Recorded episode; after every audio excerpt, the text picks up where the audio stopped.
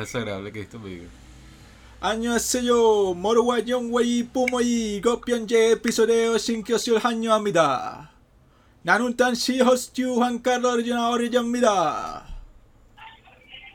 Así es, es el intro del podcast en coreano. Y como este es un episodio sobre cine coreano, yo pensé, oye, debería ser el intro en coreano. Y entonces descargué una, una aplicación llamada eh, Twitter, y hablé con un coreano ahí por unas horas eh, y le expliqué lo que quería hacer y me mandó en fax eh, la traducción y llevo como dos años practicando para que me saliera así de bien y creo que fue un tiempo bien gastado. Libros, no armas, cultura, no violencia. Aquí estamos, bueno, yo, que me llamo Juan, eh, Pablo eh, y eh, Robinson.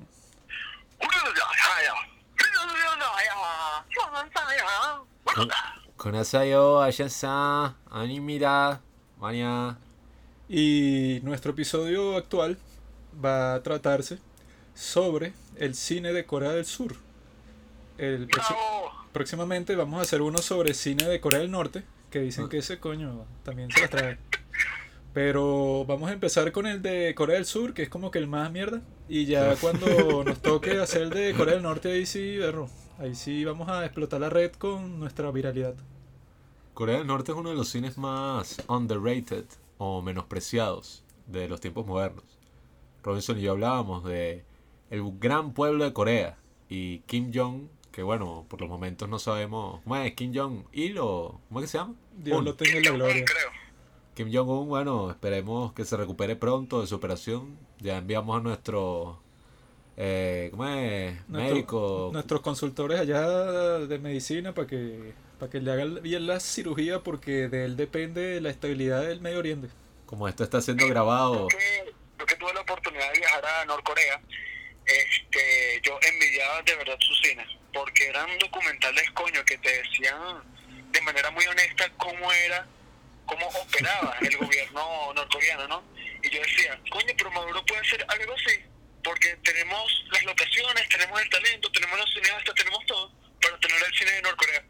Pero, como ese no es el tema de hoy, creo que es mejor irnos por el país más este bueno capitalista por así decirlo de esa parte del mundo igual pronto volveremos a hablar de Corea del Norte, con una anécdota muy interesante, pero empecemos entonces con la historia de Corea, que Juanqui ahora tiene un doctorado sobre la Gran Corea, la república dividida por Japón, en un intento fallido de golpe, del que no sé absolutamente nada porque yo solamente vi películas. Juanqui fue el que investigó la historia.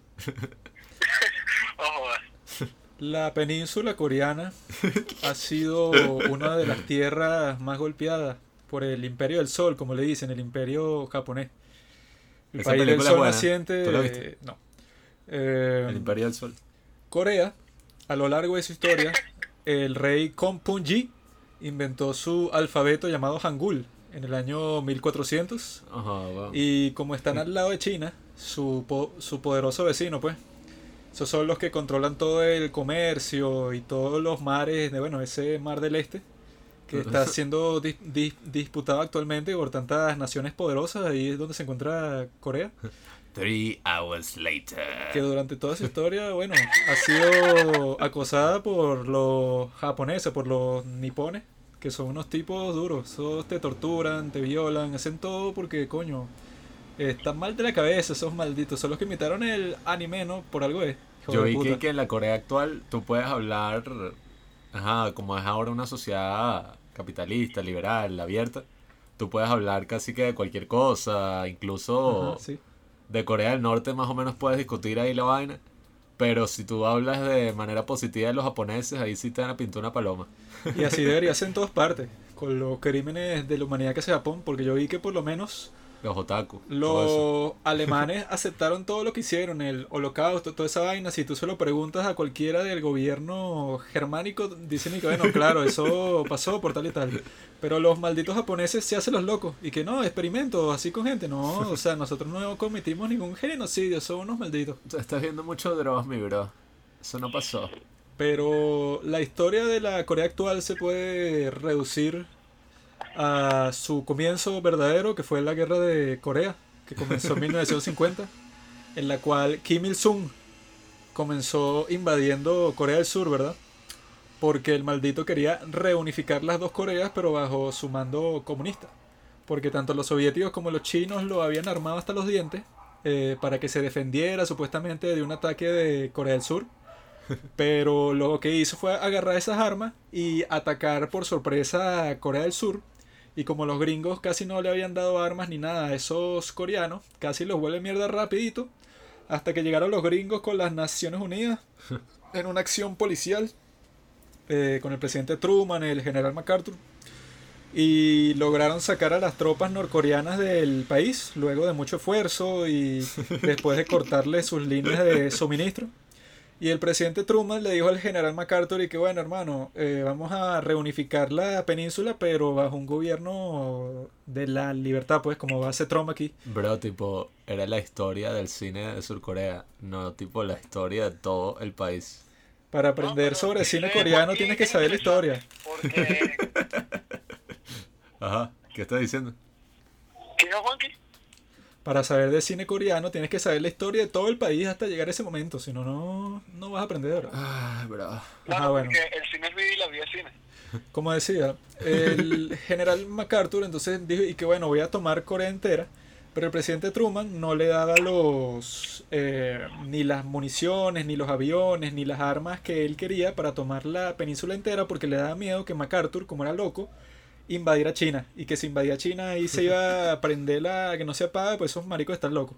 Entonces MacArthur le, le pidió a Truman que le diera 50 bombas atómicas para lanzarlas en toda la frontera entre Corea del Norte y China, porque de esa forma se crearía una especie de muro eh, radioactivo que los chinos no podrían cruzar y ellos se adueñarían de toda la península sin que los chinos pudieran hacer abso- absolutamente nada. Pero Truman no quiso hacer eso porque si se las daba a este tipo y se prendiese el peo, después la Unión Soviética iba a pensar y que bueno, si estos usan las bombas atómicas para lo que les dé la gana, nosotros también, y se hubiera terminado el mundo porque hubiera sido un apocalipsis. Entonces, la, la guerra duró hasta 1953 y se dividieron el país en dos. Y entonces lo impresionante es que Corea del Norte en ese tiempo tenía todas las industrias, todas las fábricas estaban en Corea del Norte. Entonces en Corea del Sur había era puro sembradío, pura vaina de agricultores y tal. Y al principio parecía que Corea del Norte iba a ser el país que triunfaría entre ambos, porque bueno, si ya estabas industrializado, así la vida es una mantequilla. Pero los coreanos del sur, como estaban liderados por los Estados Unidos y con un presidente que había estudiado en Estados Unidos, Sigmund Rhee, los tipos adoptaron todas las políticas capitalistas que pudieron hasta que hubo un golpe de estado en 1960 porque Sigmund Rhee se las dio de vivo y hizo como Chávez, pues, y que reelección indefinida. Y unos militares tomaron el poder y después pasaron como 30 años en dictadura militar, échale bola. Entre unos tipos que hicieron un golpe de estado, después otros hicieron otro golpe de estado y otro golpe de estado y dis- disolvieron la asamblea y cambiaron la constitución como 100 veces. Después de que todo eso terminó, ¿verdad? Eh, llegó el momento en que Corea se empezó a abrir y tal, eh, empezó las nuevas políticas de una república en sí. Y ahí se vio que los coreanos tenían un gran potencial para el cine, aunque eso ya se había visto antes, porque nosotros vimos una película que se llama The Handmaid, que es de 1960, y que Martin Scorsese dijo que, que nunca había visto nada igual, que bueno, no les queremos spoilear porque esa tiene uno de los finales más impactantes de la historia del cine. Igual, sí, lo viéndolo la historia de Corea, pero más a través del cine como la vi yo. Aunque tampoco es que vi todas las películas así cronológicamente, pero bueno. Sí, si comparamos lo que se estaba haciendo, por ejemplo, en Venezuela, Oh, las que uno ha visto que sí, Araya, o bueno, Estados Unidos no cuenta, pero cualquier otro país latinoamericano. obviamente que Estados Unidos no cuenta. Y ves que si esta de The Housemaid que hicieron en, en Corea es como súper interesante. O sea, la vaina es un cuento como de una criada que, que así empieza la película. O sea, leen como que un reportaje en el periódico y que, perro, un tipo cometió adulterio con su criada. Qué loco, ¿quién haría eso? Y a medida que avanza la película vemos como una historia similar se desarrolla y tal. Pero, coño, o sea, además de que está súper bien hecha y tiene todas sus clichés y mariqueras de películas de los 60, ahí sí se ve un potencial arrecho del cine coreano, o sea, así desde el principio. Y eso del tema de la sirvienta y tal, creo que es algo que aparece en todas las películas coreanas, Y hasta Parasite. En ese año de 1960, creo que fueron dos o tres años después que Sigmund Rhee, el presidente, le quitó todos los impuestos a las empresas cinematográficas. Para así eh, fomentar que se hicieran la mayoría de, de películas coreanas posible. Y dicen que ahí fue que en verdad empezó ese cine y salieron un pocotón de películas bastante buenas. ¿Tuviste esa, no, Robinson? La de papá. Pero dicen que todo eso se cortó en seco, porque cuando llegaron las dictaduras mil- militares, a esas sí les supo a mierda todo el cine y, y empezaron a censurar absolutamente toda la producción. Y eso ya, bueno, cortó que si toda la ambición de esos cineastas coreanos. Algo que yo investigué interesante en esa época, que esperé hasta el podcast para contárselos. y justo antes de grabar esto terminé de ver un documental al respecto. Es que había un cineasta ahí súper famoso en los años 60. Eh, Shin no sé qué vaina se llamaba. Ese era su apellido, Shin. Y tenía una esposa ahí que también era súper famosa. Tiene fotos con Marilyn Monroe y puras cosas así. Y los dos se pusieron a hacer películas. O sea, se conocieron en un set y empezaron a hacer películas en los años 60 hasta el punto de que Shin era el cineasta más famoso de toda Corea del Sur. Y en los años 70, eh, ya que cuando, no sé, pasó esto que dice Juanqui de la dictadura militar y el bicho le dijeron y que mira, no puede sacar más películas porque, ajá, jódete. Incluso le cerraron el estudio. Eh, Corea del Norte secuestró a este cineasta de Corea del Sur para que hiciera películas en Corea del Norte. O sea, pero es una historia ahí súper drogada, o sea, súper larga. Que si eh, Kim Jong-il, que en ese momento era que si ministro de Cultura, ¿no? Y así. El bicho supuestamente era cinéfilo, como todos los buenos dictadores. y el bicho que supuestamente tenía una colección de 15.000 películas y tenía que ser un cine en todas sus casas. Coño. Y en casi todas las casas. Y fue una operación que dicen que el bicho veía que si las películas de James Bond y de ahí fue que se basó para hacer ese secuestro. Que fue una vaina y que bueno, llevó... Secuestro express. Sí, pero fue una locura. O sea, invitaron a esta actriz que sea a Hong Kong. Eh, porque todos en Corea del Sur tenían como que deudas y había todo un peo ahí. La invitaron a Corea del Sur una amiga. Eh, no, mentira, perdón. Le invitaron a Hong Kong. Una amiga y que sí, yo te puedo ayudar. Aquí yo tengo un estudio para que vuelvas a hacer cine. Y de ahí la secuestraron, la montaron en un barco, la drogaron y la bichada se despertó en Corea del Norte así. Y estuvo como 10 años, fue, no fue como hasta 1985, o sea, casi que 10 años después, ¿Y por qué la soltaron?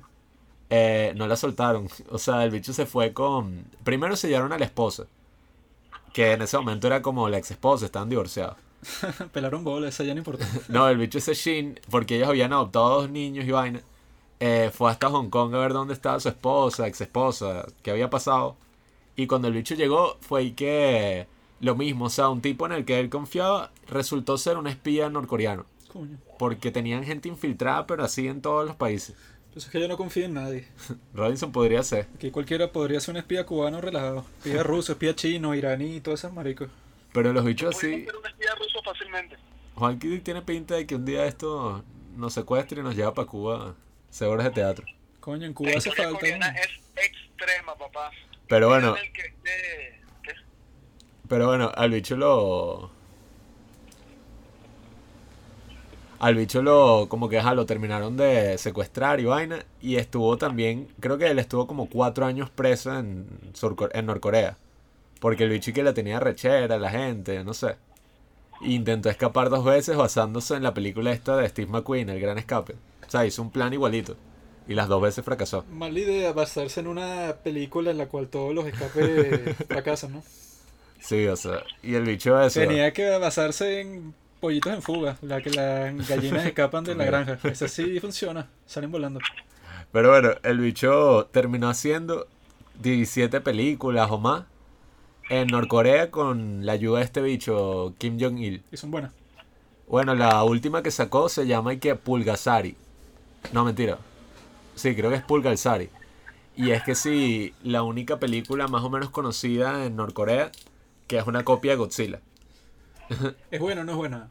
No, todos dicen que es una mierda. O sea, El bicho tampoco es que era tan bueno, pero hicieron esa de Pulgalzari, que era una vaina así toda loca, tipo Godzilla, pero pirata. En Norcorea, y que el pueblo y la vaina. Y la esposa era el asistente de dirección. Coño. Hasta que aprovecharon y fueron a un festival de cine en Viena. Y ahí los bichos, porque ellos viajaron que sí por todo el mundo. O sea, no es que estuvieron encerrados en Norcorea.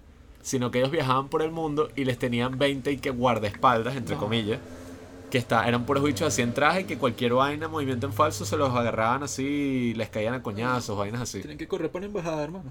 Bueno, y entonces los bichos se fueron para Viena, se montaron en un taxi y que llévenos a la embajada de Estados Unidos. Y ahí fue toda una historia así loca que tuvieron literalmente que huir de los guardaespaldas hasta que llegaron a la embajada. Ceci es un llorón. Él es cineasta, se lo llevan para un país a hacer cine y escapa. No, pero el bicho eh, pudo comprobar todo eso a través de unas grabaciones que hicieron con hablando con Kim Jong-il. Y nunca se había escuchado la voz de Kim Jong-il hasta esas grabaciones. Y que el bicho era una marica, o sea, hablaban puras vainas y que gracias y que me encanta el cine que tú haces y tal. Y que yo le pregunté a uno de mis consultores cuál es el mejor cineasta de Corea del Sur y me nombraron tu nombre y te secuestramos. Así que bueno, tú mira, si quieres podemos hacer el estudio más grande de todo el este. Y que de todo Oriente y vaina. Ay, ¿por qué no lo hicieron? Porque las películas eran una mierda y sobre todo secuestrados. Pero Corea del Norte tiene real, pudieron haber planificado una vaina recha ahí. Pero son vainas que tú dices y que, o sea, Corea del Norte literalmente secuestró a un director de Corea del Sur para que mejorara la industria del cine. Y eso ocurrió como por 10 años. Y el bicho supuestamente todavía en Surcorea creen que el bicho fue el que se fue voluntariamente y ya. ¿Quién coño se va a ir voluntariamente para Norcorea, no? Bueno, Era el bicho todo, ahí tuvo un éxito relativo. Que va en algunos festivales. Nominada al Oscar por Corea del Norte, Chiri. Tú que investigaste de la historia. Antes de la maldición norcoreana, yo creo que los japoneses fueron los que pusieron el primer alfiler. Y de todo lo que yo leí sobre lo que hicieron esos bichos, una de las vainas que más me impresionaron eh, fue lo que hacían con las mujeres, que tenían prácticamente a las mujeres coreanas como esclavas sexuales, pues. Se les llamaba como comfort woman o mujeres de consuelo, y las tenían como en estaciones, ¿cómo se llama esta vaina? Como estaciones de consuelo, creo que le decían Arenes. y, y- y las mujeres estaban obligadas a tener sexo con los soldados japoneses en esas estaciones, pues. Y yo, yo vi una experiencia de una tipa, una sobreviviente, que por lo menos los domingos era que sí de las 8 am hasta las 5 pm, puro sexo con soldados japoneses, pues. Eh, Y estos mismos soldados japoneses obligaban a los jóvenes coreanos a ser parte del ejército japonés. Como que, ajá, tú eres coreano, pero vas a luchar con nosotros.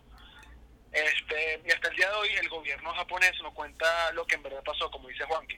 Dicen que ellas eran prostitutas pagadas y que no eran víctimas, pues. Lo cual es mentira porque estaban obligadas. Y no solo lo hicieron en Corea, porque ellos ocuparon varios países de Asia. O sea, los que ocuparon hacían prácticamente lo mismo con las mujeres de, de esa parte, ¿no? Yo digo que hay que invadir Japón de- por todos sus crímenes. En el 2015, ¿qué oh? Hay que invadir Japón para que paguen por todos sus crímenes. Dos bombas atómicas no fueron suficientes. Crearon el- los otakus. En el 2015, los gobiernos de Corea y Japón llegaron como un acuerdo y Japón tuvo que darles como 10 mil millones de wones, que serían como 8 millones de dólares, ¿no? Ajá. Para reparar los daños provocados y tal. Pero cuando le preguntan cuando le preguntan a las sobrevivientes qué es lo que en verdad quieren, de bolas que lo que no quieren es plata, porque esa plata no va para ellas directamente. Lo que quieren es una disculpa formal y que cuenten lo que en verdad pasó. Porque creo que hasta los libros de historia japoneses son una vaina ahí toda mentirosa. Y bueno, cuando ya toda esta maldición como que acabó, que ajá, llegaron, se acabó la guerra y como que los rusos, se, los soviéticos se quedaron con la parte norte de Corea y los estadounidenses se quedaron con la parte sur. Y ahí es cuando me di cuenta que el comunismo invade como el mal, porque ajá, ellos plantaron su ideología en la parte norte y cuando creían que todo había acabado, que ya se había creado una nueva república, que era la república, era Surcorea, pues que ya en 1948 como que plantearon eso, la nueva Corea y tal, Surcorea tenía hasta su nueva capital bien de pinga, Seúl, los bichos como que cruzaron el paralelo 38, que es lo que divide a las dos Coreas, y, que la reunificación, que eso de la reunificación se ve en varias películas surcoreanas que todavía lo tienen presente hoy en día, que por lo menos en esta del 99, Shiri, hay como un plan ahí tipo James Bond, y que no, la reunificación, una sola claro, pero con tal de la nueva revolución, una vaina así toda Yo, yo lo que me pregunto es no tanto la historia, o sea, porque es importante entender la historia de todo el país para, para entender el cine y tal. Pero yo sí me preguntaba antes de grabar este episodio y escoger el tema, ¿por qué particularmente Corea y no cualquier otro país asiático, que si China, Japón, Tailandia, qué sé yo, saca tan buen cine hasta el punto que, bueno, Parasite ganó mejor película y ya el cine surcoreano está entrando como a lo mainstream. Porque Corea es el único de esos países que ha tenido la influencia gringa. Los gringos, como son las estrellas del cine, es que han podido inyectar toda esa cultura ahí, pues casi todos los coreanos saben inglés. Y les llegó un coñazo de ayuda de los Estados Unidos. Y gracias a los Estados Unidos es que ellos existen. Porque si no fuera por ellos, pelaron bolas y se los reunificaba Corea completa. Porque Kim Il-sung pensaba que, que no, eh, ajá, yo invado estos maricos. Y los Estados Unidos lo más probable es que no se meta a ayudarlos porque va a ser un peo, pues, o sea, se va a convertir como que en una guerra muy compleja para ellos. Eh, pero sí lo hicieron, pues, cuando Estados Unidos tranquilamente pudo haber dicho que, bueno, ya yo hice lo que hice, ya me voy de, de esa parte del mundo, ya qué coño. Gracias a la ola. Pero le echaron bolas ahí y por eso es que Corea del Sur no es tan en miseria como los coreanos del norte ahorita, que tanta vaina que hablan y que no, el comunismo, no sé qué cosa. Pero la pregunta es, ¿quién empezó el ataque? ¿Quién empezó el Pero, peo? pero si Hong Kong estaba también así occidentalizado. Coño, el arma mierda. Está Sí. occidentalizado, pero por Inglaterra, hermano. No por Estados Ajá, Unidos. si estaban occidentalizados, porque su cine tampoco es así tan. Y el cine de Hong Kong es más desarrollado que el del resto de China. Porque de Hong Kong fue que salió, ¿cómo que se llama el tipo este de Chongqing Express? Wong Kar Wai. Ese marico es de Hong Kong y hay otros cineastas que también son de ahí, mientras en el resto de China no sé qué coño de cine harán, porque son puros campesinos sembrando arroz. En Cambio, en Bueno. Hong Kong es que está la metrópoli. También son varios factores, pero yo lo que hacía era relacionarlo con, con nuestra situación y anoche me puse a leer un pocotón de trivia de, de estos directores famosos coreanos. Y ellos que si, ajá, en los años 80, finales de los 80, estaban que si en la universidad y tenían su propio club de cine, donde veían películas de Hitchcock, de toda la nueva ola francesa, como que se volvieron cinéfilos así, pero de verdad viendo cine de todo el mundo y bueno, más que nada influencias del occidente. y nada, ahí como que los bichos estaban protestando por la democratización, era una dictadura militar. Y cuando toda la vaina se acabó, ya los bichos aprovecharon y empezaron a hacer cine, pero arrechamente. Que no sé cómo fue la ley esa que tú dijiste, que tú habías dicho una vaina.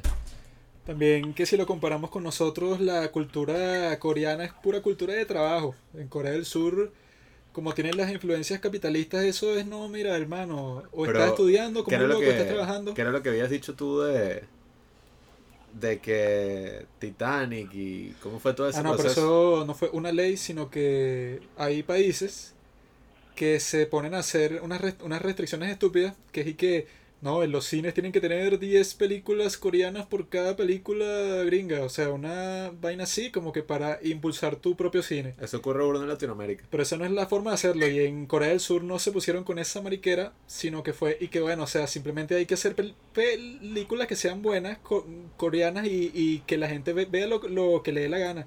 Pero lo más importante es darles unas opciones que la gente diga, bueno, prefiero ver esta que ver, no sé, que las más populares de esos tiempos, que eran los principios de los 2000, era Titanic, Matrix, Harry Potter. Pero estas tres películas, que las vi en un video de YouTube que medio te explica la vaina, que son Shiri, la que mencionó Robinson, que es una historia así de espías tipo Ja- James Bond, que está bastante bien hecha. La que vimos en estos días, la de Joint Sec- Security Area, que es así, ajá, bueno, de la, ¿cómo se llama? Eh, el, el conflicto entre el norte, el sur, toda esa tensión que ellos tienen en la frontera y tal. Y la otra, no me, creo que es Saimido. Pero el punto es que, eh, que esas tres, y que las vieron mucha más gente en los cines de Corea, que el público que, que fue a ver tanto Titanic como Matrix como Harry Potter. Pues, o sea que eso es increíble porque esas tres películas fueron que si blockbuster arrechísimos en todo el mundo. Y estas tres películas de Corea, lo más probable es que no costaron, no jodan, ni, ni un cuarto ni un tercio de lo que costaron esas películas con unos presupuestos grandísimos. Pues. Igual, Entonces, habiendo visto ahorita el cine. Ya, ibas a decir algo ahorita. sí, pero ya me cortaste. Bueno, Me vuelves a cortar y te voy a matar. viendo estas películas coreanas, yo creo que no es. Que la influencia de Estados Unidos no es. Como si lo dijeras así en el abstracto y que gracias a la influencia de Estados Unidos.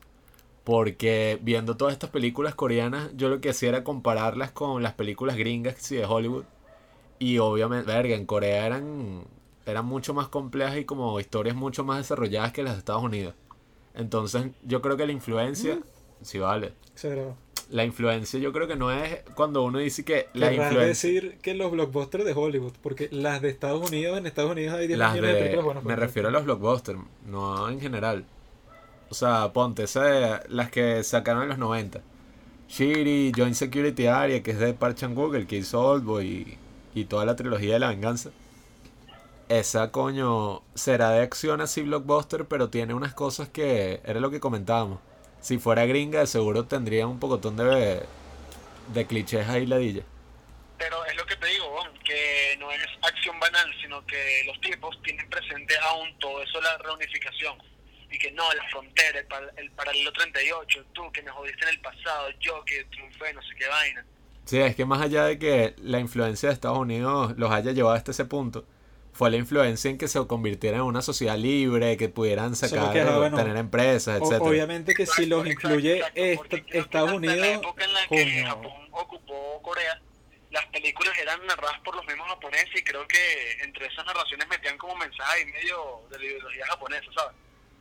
Sí, sí, es que cuando se ponen con ese control así como tal en el cine, eso no tiene nada que ver con, con que el cine avance o como vimos en ese ejemplo de Corea del Norte. O sea, se pueden llevar al director más arrecho de Corea del Sur, pero el bicho va a hacer puras películas de mierda. O sea, y el punto de que si lo influye los Estados Unidos no quiere decir que vayan a hacer exacta- exactamente lo mismo, pues.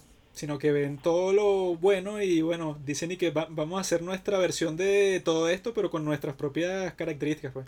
Yo Porque, lo, si tú ves Chiri, que fue y que no, y que la primera de esta nueva ola y tal, esa parece así una carbon copy de cualquier película así de espía gringa, pues, o sea, que si tiene todo ese show y que no, esta tipa que no parece y va a ser la traidora de toda esta vaina y ese clima y que no, pero hay micrófonos en toda esta vaina y que hay un leak, o sea, que es lo que siempre pasa que si en vainas de espía o de mafia, o sea, que hay un soplón, pues.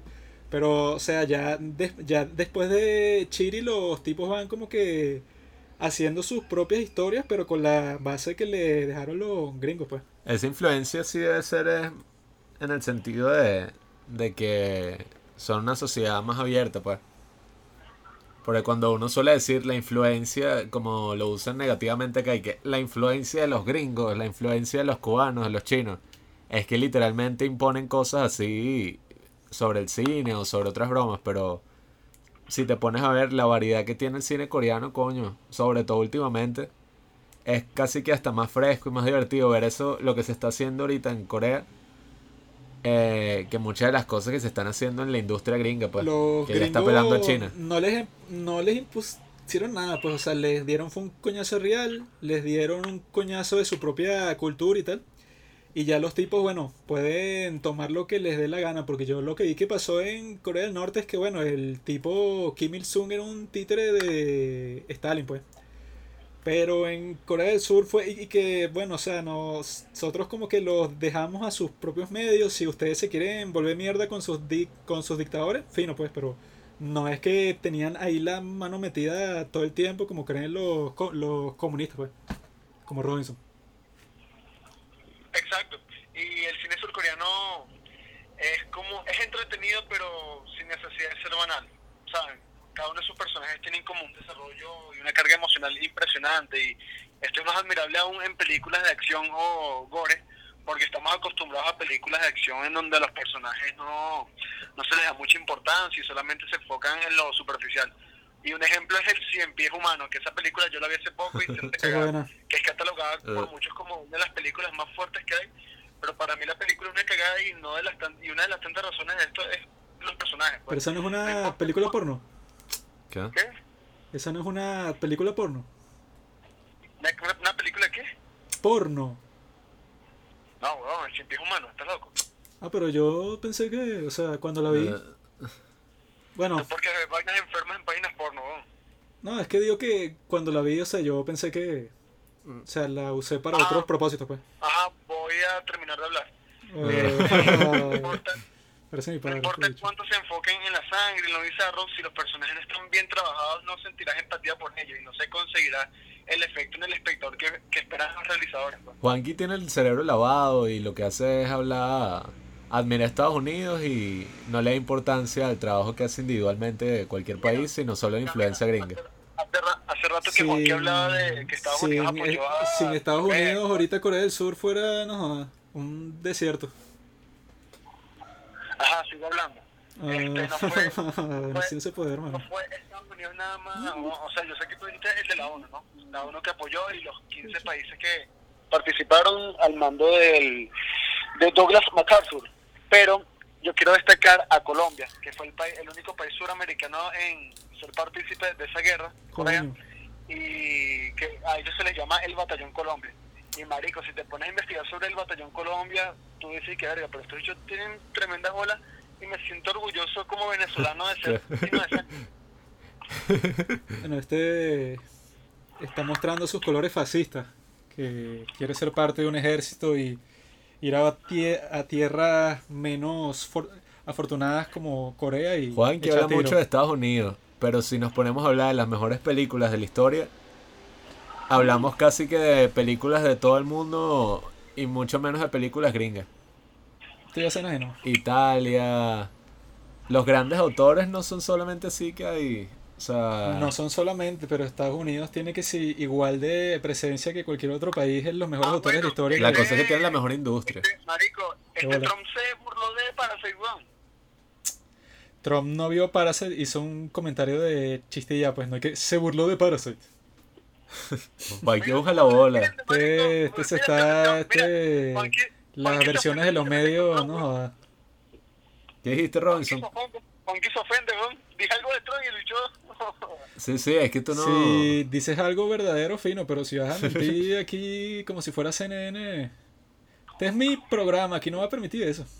Trump es una marica. Es un chiste, es un chiste al igual que lo que dijo Trump, pues el bicho dice que una mejor película de Surcorea, ¿qué es eso? Surcorea. O sea, obviamente, probablemente ni la haya visto, pero creo que... Él dijo que no la vio, marica. ¿Qué? Él dijo que no la vio cuando hizo ese comentario. Bueno, bien por el peor aún, hablando sin saber de qué hablo. Era un chiste. Pero como tú la en serio, chamo, es el presidente. Juanqui no Ah, se toma el eh, presidente en serio. No sé quién fue el que tuiteó y que, bueno, es entendible, él no sabe leer. Marico, es que también ese argumento de que, bro, tienes que ver cine mundial y tal. Y lo de los subtítulos, que Bong Joon-ho lo diga en los Oscars y que no joda así, pero yo no sé quién es tan retrasado y que, bro, no leo subtítulos. Vamos a buscar ese video para que Robinson me, me lo mame un rato. Marico, yo sé que es un chiste, Marico, iba a seguir. Ay, papá. Lo es voy que a poner. no, si te metes con Juanqui, si te metes con Trump, te metes con Juanqui. Sí, marica. Es que el video ni siquiera es de gran verga, dura que sí, un minuto, weón. Y de bolas todo el mundo está claro que esa vaina no se es un chiste. Y que, ¿Sabes qué es un chiste, Robinson? Tu El presencia cine. en este podcast, eso sí es un gran chiste. El cine coreano no es así de recho por Estados Unidos. Ya choose ves. Ajá. Escuchen, querida audiencia.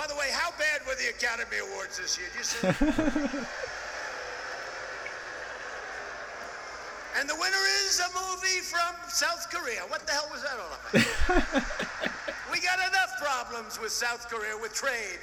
On top of it, they give him the best movie of the year. Was it good? I don't know. you know, I'm looking for like where, where. Let's get Gone with the Wind. Can we get like Gone with the Wind Uh. back? Esas son las que le gustan a Juanqui. Puro cine clásico. Movies. Eso es todo. The winner is Eh, from escucha el South video Korea. I thought it was best Ah, ya, foreign quítalo. Best foreign movie. No, who was the? Did this ever happen before? Ay, qué bueno. El presidente Trump es un comediante de primera. El cine gringo, bueno, porque tiene la mejor industria, pero hablando claro, ¿Qué le digo? Estados Unidos, mucha influencia y el resto del mundo haciendo su buen cine. Pero aquí de Venezuela, ¿para cuándo? Yo sobre eso lo que vi en la historia de la Corea más actual, que supuestamente ellos tienen unos conglomerados, ¿verdad? Desde que em- empezaron estas nuevas políticas así ultra mega, mega capitalistas, tienen empresas como Samsung, Daewoo, eh, Hyundai, Kia y tal. Sí, que yo mismo ni sabía que Samsung y todas esas que tú me dijiste. Samsung, ¿cómo fue? Samsung, Hyundai. eh, Daewoo, eh, LG, Yo no tenía ni idea de que esas empresas eran coreanas. O sea, échale bola. y que ellos, o sea, la técnica que han usado para hacer todas estas películas de grandes presupuestos como Chiri, como Joint Security Area y tal, que como son de acción y hay escenas de guerra y toda esa vaina, o sea, yo calculo que mínimo cualquier película de esas habrá costado, yo digo, como 10 millones de dólares, 20. Entonces, ellos lo que hacen es que se juntan que si Samsung con el G con tal. Y como ellos están cuadrados con el gobierno, ellos hacen una cantidad de tratos para que, ponte, te financian tu película, ponte que te agarra, no sé, que el, gobierno te da una plata. Tú consigues plata de otro país, consigues plata de Samsung, de LG, ponte que te financian, ya que te financian un tercio o dos tercios, ya es, ya es bastante. Entonces, y que como estos están tan cuadrados con el gobierno y querían y que no, vamos a fomentar la cultura de Corea y no sé qué vaina, ellos hacía el principio de lo, de lo que llaman y que la nueva ola coreana y tal, financiaron a los cineastas más arrechos que han salido de ahí, eh, a Bong Joon-ho, sus primeras películas, a Park Chan-wook, y que bueno, esos tipos, eh, con esa colaboración que tienen, si queremos que en Venezuela algún día exista algo así, lo que demuestra es que hay que buscar plata sí o sí, pues, porque Ujú. también se piensa y que no, bueno, si hacemos una película con un teléfono y se llega este chamo y cuadramos una buena historia y que no, eso es lo que va a sacar el cine y tal. Sí, Pero eso y es que súper bueno, importante. así saques tú la mejor historia del mundo, está fino y lo puedes hacer con poco dinero, pero tienes que tener algún capital, pues. Por lo Tampoco es que menos lo vas a hacer así gratis. El corto que. El corto lo grabamos en Dogma 95. Eh, y yo cuando estaba investigando al respecto. Ajá, es un corto grabado con teléfono y, y no se usa casi efectos. O sea, puedes hacerlo por un precio súper bajo en comparación con una producción normal. Pero Lars von Trier y todos los otros que hicieron el Dogma 95 decían que esta otra forma de cine no significa que, que se hace porque es más barato. O sea, usualmente esas son técnicas de guerrilla, vainas así, pero no debería hacerse porque es más barato, porque el cine siempre ah, va a ser el arte más caro de todo. Yo hace tiempo hablaba con Juanqui que, que hay películas que uno ve, y ahorita hablando de cine surcoreano, que a juro se necesitan plata. O sea, tú ves que sí que la, el detrás de cámara, por lo menos de Yo vi el Diablo, y son máquinas que tienen el tamaño de un monstruo. Y hay un pensamiento aquí en Venezuela todo raro y que, no, aquí se hace eh, cine con cualquier vaina, con una papa, y que, ajá, tú puedes hacerlo, pero no significa que todo el cine tenga que ser así porque tú eres un pobre, pues. Sí, o sea, eso es muy bonito. películas que para hacer lo que son se necesita una bola de plata. ¿no? Eso es muy bonito y que, berro, estos bichos se pusieron a inventar, hicieron una vaina con lo que tenían, wow. Pero hay que estar claros que para hacer una película de ciencia ficción, a menos que sea Shane Carruth, que él hace todo, él hace la música, actúa, dirige, hace la fotografía, coño, tienes que tener plata. Y que tampoco es que los resultados que le quedan a él son tan impresionantes así que no, Kubrick. O sea, son Sí, sí. buenos, pero a, a su escala, pues. Siempre va a tener esa justificación y de coño, pero con bajo presupuesto y mira lo que hizo. No, y que Eso es- no debería estar en nuestra mente. Si eso pasa en Estados Unidos, y que bueno, es como que una an- anomalía dentro de todo el sistema.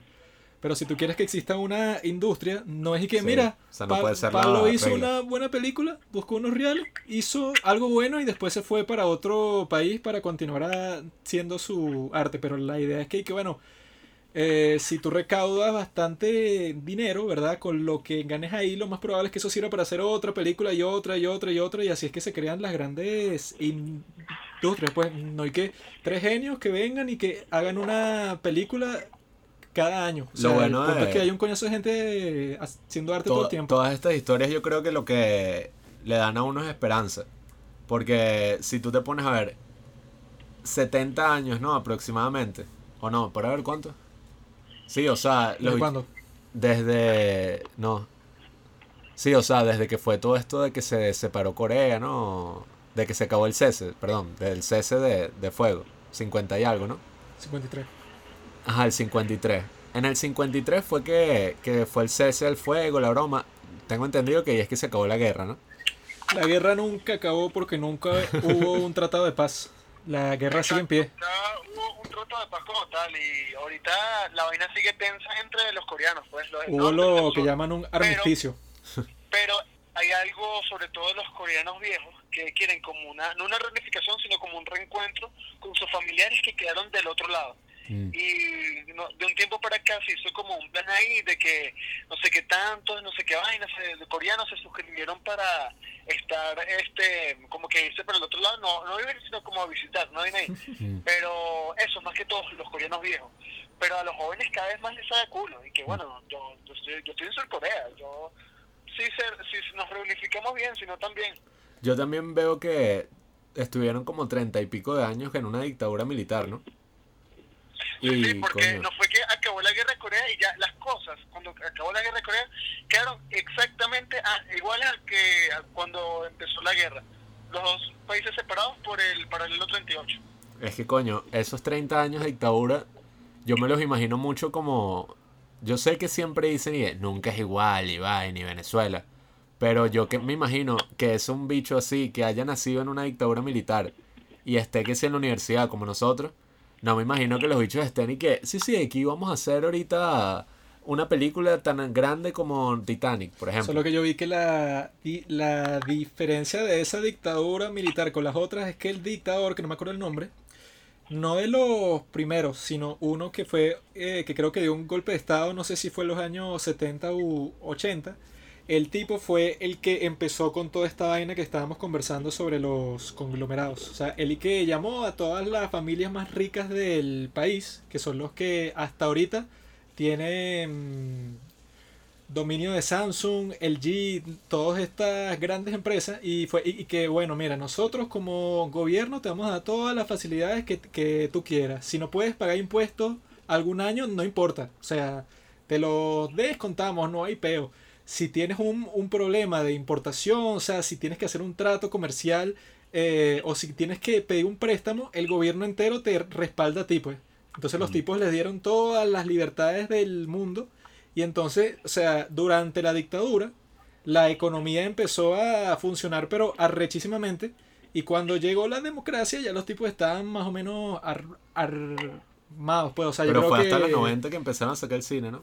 Sí, entonces, pero, pero igual yo creo que ellos sí tienen esa ventaja, por lo menos sobre nosotros, que esos dictadores por lo menos sí tenían una idea de que tienen que crear riqueza, pues, porque aquí, ajá, aquí cuando empiece la vaina hay que empezar, pero de cero, de cero. Igual a mí me La- emociona. La, la vaina, la vaina en Surcorea empezó a ver más o menos la luz cuando, creo que fue en el 88, que hubo un nuevo presidente en ese año y ese mismo año este, los Juegos Olímpicos de Corea. Y eso fue como algo bueno para ese país. De ahí en adelante, bueno, como decía Juanqui, pues que Samsung, toda esa vaina, que leí por ahí y que el 20% de los ingresos de Surcorea son gracias a Samsung. weón. Bueno, es que esos malditos no solo hacen teléfonos, sino tienen una compañía constructora que fue la que hizo el Burj Khalifa, el superhotel ese de Dubai. Eh, que- tienen parque de diversiones, tienen toda mierda. Creo que hasta helicópteros. Y Corea del Sur es el país que más hace barcos en todo el mundo. No arrechos. Samsung significa, mira, Samsung significa cinco estrellas. Samsung. Y ahora yo creo que ya fue un buen preludio histórico a ver cómo llegamos a, a toda esta generación de cineastas que durante la dictadura y todo eso estaban formando sus clubes de cine, eh, Park Chan-wook, que bueno, creo que la gente no está muy familiarizada con el cine coreano, así que eh, me gustaría decir cuáles son como los grandes autores que se conocen y todo eso, y que también son los que vamos a discutir ahorita en esta segunda parte del podcast. Pero bueno, no sé si quieres que Juanqui empiece hablando de Park Chan-wook. Yo investigué unas cosas interesantes, pero sería interesante hablar así. Yo de los directores individuales no sé mucho, pues. Porque como todos son chinos, eh, me, se me dificulta diferenciarlos. Entonces, conozco son sus películas, pero no de ellos personalmente. Yo ayer estuve como leyendo unas trivias ahí, coño. Eh, Park Chan-wook, eh, yo incluso lo considero él más arrecho que Bon Joon-ho, que es el más sonado ahorita porque ganó la Palma de Oro Park Chan-wook el es el mejor y siempre lo será. Fue el primero, fue el, el pionero de toda esa vaina. Bong Joon-ho fue el que ganó el Oscar ahorita, ajá, como Gran ya vaina. todos sabemos, por Parasite. ¿Cuánto le costó? ¿Mm? ¿100 mil? Ajá. ¿200 mil? ¿Millones? No, solamente la Palma de Oro en Cannes ¿Cuánto le costó y eso? toda una generación de películas arrechísimas. 10 mil florines. miren, miren, miren, antes de seguir quiero corregirme. Este, dije cinco estrellas y acabo de investigar y significa tres estrellas. Sigamos. Qué Dije, mierda. dije cinco estrellas, en verdad significa y que, no sé, y que nave voladora de Hong Kong. Con razón los teléfonos Samsung son tan mierda, 3 estrellas. En cambio el iPhone es el teléfono 5 estrellas. Samsung no cuadra. Pero marico, pero marico, tremenda vaina, ¿no?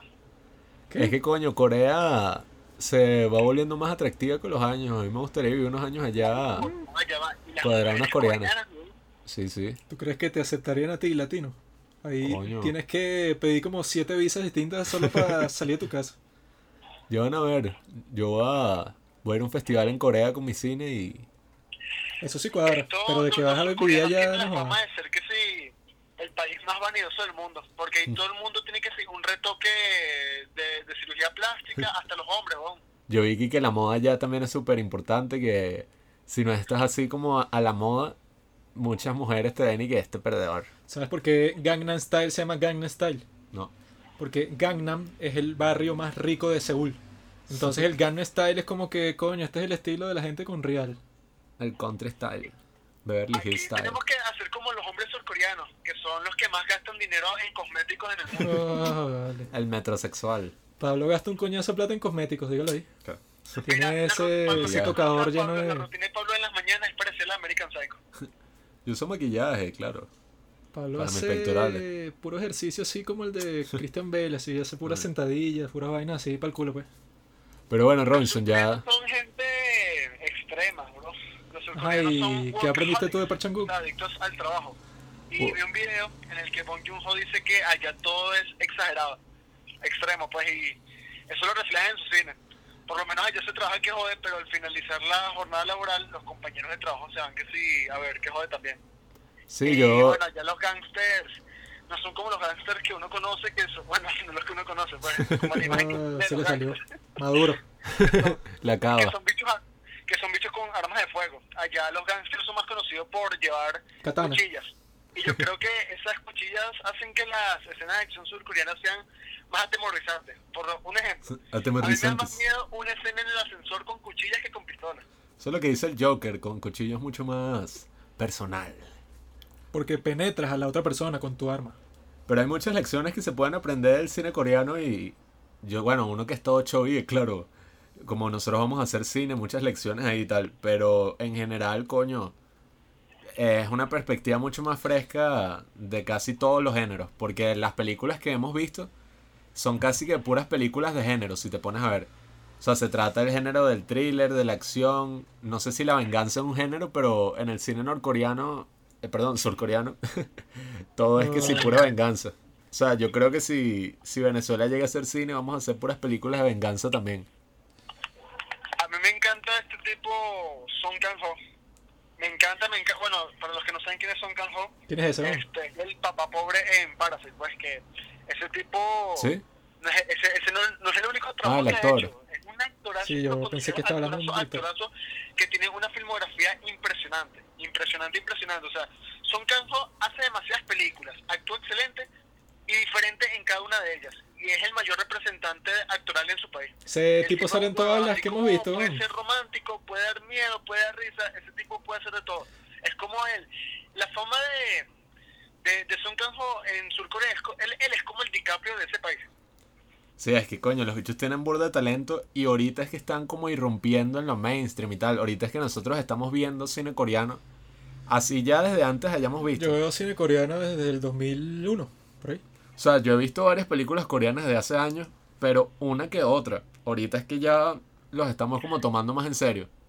Antes de cuando dijimos que íbamos a hacer un episodio sobre el cine surcoreano, me puse a ver películas surcoreanas, ¿no? Pero antes de, de, de esta investigación yo había visto como mucho, no sé, cinco películas surcoreanas. Pero, marico, en esta semana me lancé que sí, 12 películas, weón, y no vi ni una mala, weón. Y ahorita que estamos hablando de Son Ho, Sí, viste vi- Tri-Iron, weón, Tri-Iron es una mierda. El bicho aparece como de 9. Ah, pero viste Tri-Iron. Sí, marico, ¿qué es esa vaina, weón? Tri-Iron es una porquería, weón.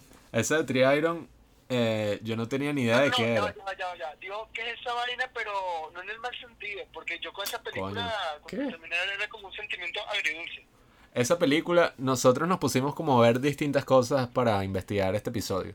Y esa película es famosa porque hay un meme que es una tipa abrazando a su esposo y mientras lo abraza le está dando un beso en la boca a otro tipo. Es como la foto esta famosa de, de Mario abrazando a Peach y Peach le está agarrando la mano a Luigi del otro lado, algo así. Yo si- siempre soy ese Luigi. Nunca Eh. soy Mario, ¿está claro? Pero Marico, pero igual no queremos hablar mucho de la película porque probablemente estamos hablando de películas que no hayan visto, pues, así que... sí, yo, yo creo que podemos ir más, más que nada a hablar ahorita de Park Chan-wook Di lo que ibas a decir, por ejemplo, pues, chamo. voy. Investigué en verdad sobre todos los directores, pero de Park Chan-wook en específico, eh, que bueno, yo creo que es más conocido por su llamada trilogía de la venganza, que es Yo Robot. Sympathy for Mr. Vengeance, Oldboy y Sympathy for Lady Vengeance. Que el bicho no planeaba hacer ninguna trilogía, o sea, él se lanzó unas películas sobre la venganza y de ahí es que la gente que, ay, mira, una trilogía y tal. No, es que eso es una tendencia entre los cineastas, así que la trilogía de la depresión de Lars von Trier, pero esos tipos no hacen películas así en trilogía, pero, pero ni de vaina, eso sacan los proyectos que le pasen por el frente y ya. ¿Qué dijiste? Probablemente si las hicieran pensar en un principio como trilogía, no, no, no sale el resultado. Sí, es que lo interesante de estas trilogías que se piensan o se nombran después de que ya están hechas, es que son trilogías por el tema, pero no es tanto y que la trilogía de John Kim Chu. Y entonces es un personaje y vemos cómo avanza el tiempo, o sea, no es una franquicia para nada. Es como un tema parecido. Episodio 3, la Sí. venganza de los Sith. Y eso es algo... Planteado de diferentes maneras, con diferentes motivaciones, diferente todo. Eso es algo que deberían aprender. Deberían hacer cosas así en Estados Unidos. Yo creo que sería mucho más fresco si, si en vez de tener que sacar franquicias, por ejemplo, con el cine de superhéroes, en vez de sacar la, el universo cinematográfico oscuro, entonces son el Joker y otra película, simplemente ponte, sacaron Joker, que es así, ajá, oscura, pueden sacar otra película de otro villano, pero no tiene que ser así, o sea, que trate el mismo tema y ya. Ahorita va a salir Doctor Strange 2 y van a salir todos los Spider-Man porque va a ser en el multiverso. Claro. Ahí ya te jodieron, sí. Sí, porque Va la a salir Tobey Maguire. Va a ser dirigida por Sam Raimi, papá, y sale Tobey Maguire. En serio, No, vale. ya lo confirmaron. Mentira. Ah, pues. Sale No, el- no, no lo confirmaron a Tobey, pero el Sam Raimi sí es el director nuevo. Es el multiverso, hermano, puede pasar lo que sea. Bueno, nerds, eh, para continuar con esto de la venganza, Coño, ¿tú no quieres hablar de Park Chan-wook, chamo? Park Chan-wook dice que él cuando se acuesta a dormir, él imagina las formas más creativas de vengarse de una persona, que si torturándolo, eh, no sé, clavándole mil cuchillos, cortándole la cabeza poco a poco, Qué lindo. y que después de pensar en eso, puede acostarse a dormir como un bebé. Se aparece a. Yo también hago eso pensando en Fidel Castro. La cosa, Marico, ¿sabes qué? ¿Qué, qué? La cosa es que él dice, su cine es violento y muestra todas estas escenas de tortura y vainas súper sangrientas, etc. Pero él dice que lo importante y lo saludable es que tú pienses sobre todas estas cosas horribles, pero no actúes sobre esos pensamientos. O sea, lo saludable es pensar vainas y que voy a agarrar a Robinson y le voy a meter un palo por el culo que le salga por la boca y Súper después... saludable, ¿no? Pero si lo hago ya, eso es otra cosa. Aunque también es lo que estábamos hablando ay- ayer del show, ese que hacen cuando dicen y que la venganza no lo vale, porque así mates al que mató a tu hijo o a tu esposa, él no volverá, él ya está muerto. Pero es y que, La ajá, venganza nunca es buena.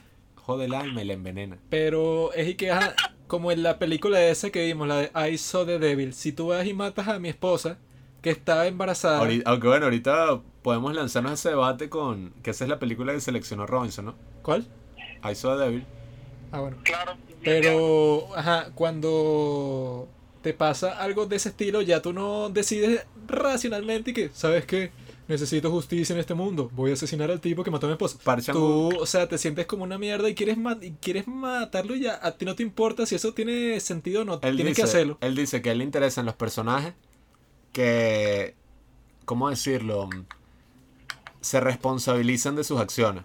O sea, dicen, bueno, ok, voy a hacer esto, pero lo voy a hacer ya y esta es mi vida, once. O sea, que algo que he notado mucho con el cine gringo, Se hizo Mauro. y bueno, y que se ve clarísimo con Oldboy, que creo que esa es que si la película... no me re... Joaquín José Mauro y yo con cara Para los chavistas. Pero creo que, la que una de las que más recomendaría, si a la gente le gustó Parasite y tal, también tendría que ser Oldboy, que coño. Esa es que sí, una de las más arrechas que hay así de cine coreano y de cine en general. O sea, es una de las mejores películas de la historia. Mm, Oldboy. Mira, ¿sabes, ¿sabes esto de Lady Vengeance? Hay una parte que cuando ya tienen a Choi Min Sik, que es el actor el de Oldboy, que ya lo tienen en la silla amarrado y tal. Pero no spoilees, mano, cuidado. Sí, sí, sí. Y viene a una mamá de... eh, no, ah, no, no sé, es que es un medio spoiler, weón, No lo digas, no lo digas, es muy spoiler. que... ¿Qué qué? Yo creo que es muy spoiler, weón, porque sé que sí, el final. No, y ya. No sé, weón. Esa parte que sí la más importante de todas. Es que coño, son películas tan arrechas que provoca como discutir toda la trama. Bueno, es, es que, mira, aquí lo que podemos hacer, no voy a decir el spoiler, pero yo creo que lo único que puedo hacer es animar a la poca gente que nos está escuchando a ver esas películas, a quitarte, a quitarte todos esos prejuicios así, y que, no, eso es chino, y que, ¿qué? ¿Estás viendo una película china? Piazo loco. No, y no es tan complicado, o sea, no es que tienen que estar escuchando este podcast y que, ya va, voy a anotar todos los nombres así en coreano para después buscar en la, Yo ahorita en la librería. estoy aprendiendo Es que coreano. tampoco es mucho show, porque no es que se tienen que memorizar el nombre de los directores de los que estamos hablando, porque primero el cine surcoreano lleva pocos años entre comillas, y además el cine surcoreano es tan bueno que tú pones que sé que, eh, no sé, películas surcoreanas en internet, tú pones la primera que te aparece, la ves, y es buena, probablemente sea buena. Vean, vean puras filmografías y ahí se prende la que no se apaga. Si ves la filmografía de Park Chan-wook, no jodas. Para apreciar verdaderamente el cine coreano tienen que aprender su idioma. Si no ven las Ah. películas en su idioma original sin subtítulos, nunca van a poder comprenderlas. Van a ser una visión superficial. El, el chamo del video de hace rato, y que, tipo, yo leo los libros en su idioma original, pues. Tienen que aprender el alfabeto coreano que se llama Hangul. Yo lo estoy aprendiendo por Duolingo. Por eso es que te puedo decir Ojo, Hanjisomimita. Significa Pablo es un cara de perro. Ajá. Pero, ¿qué, ya, ¿qué decir? Ajá. Que otra cosa muy importante en Park Chan-wook y en general estos grandes autores de cine coreano es que ellos se concentran en lo universal. Que ya hemos hablado mil veces que, que tiene que concentrarse en lo universal para que la película pueda llegar a todo el mundo. Pero aquí, coño, o sea, se tratan cosas como ponte la venganza, que la venganza es algo universal.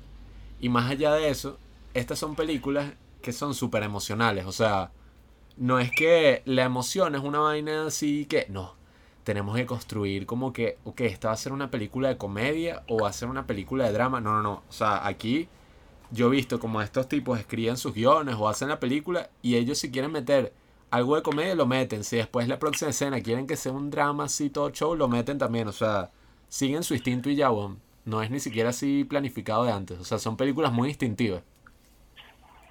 Y ya que nosotros teníamos eso en mente y que no, el cine es universal y tal, yo creo que con este cine surcoreano ya lo certifiqué, weón.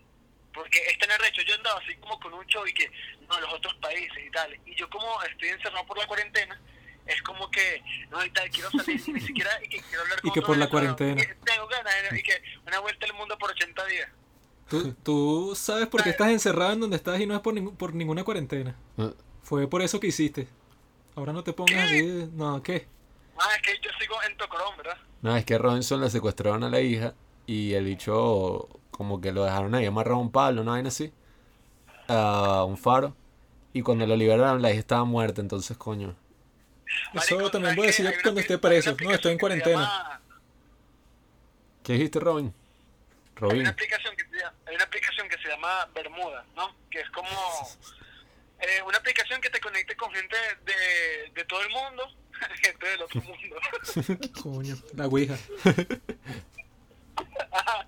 Eh, y marico, me conecto con, así en videollamada y que sí que un ruso, una de Estados Unidos y todos eran, me- o sea, todos primero cancelaban la llamada y como que pasaban de lado, ¿no? Y ponía- ponían cara de culo.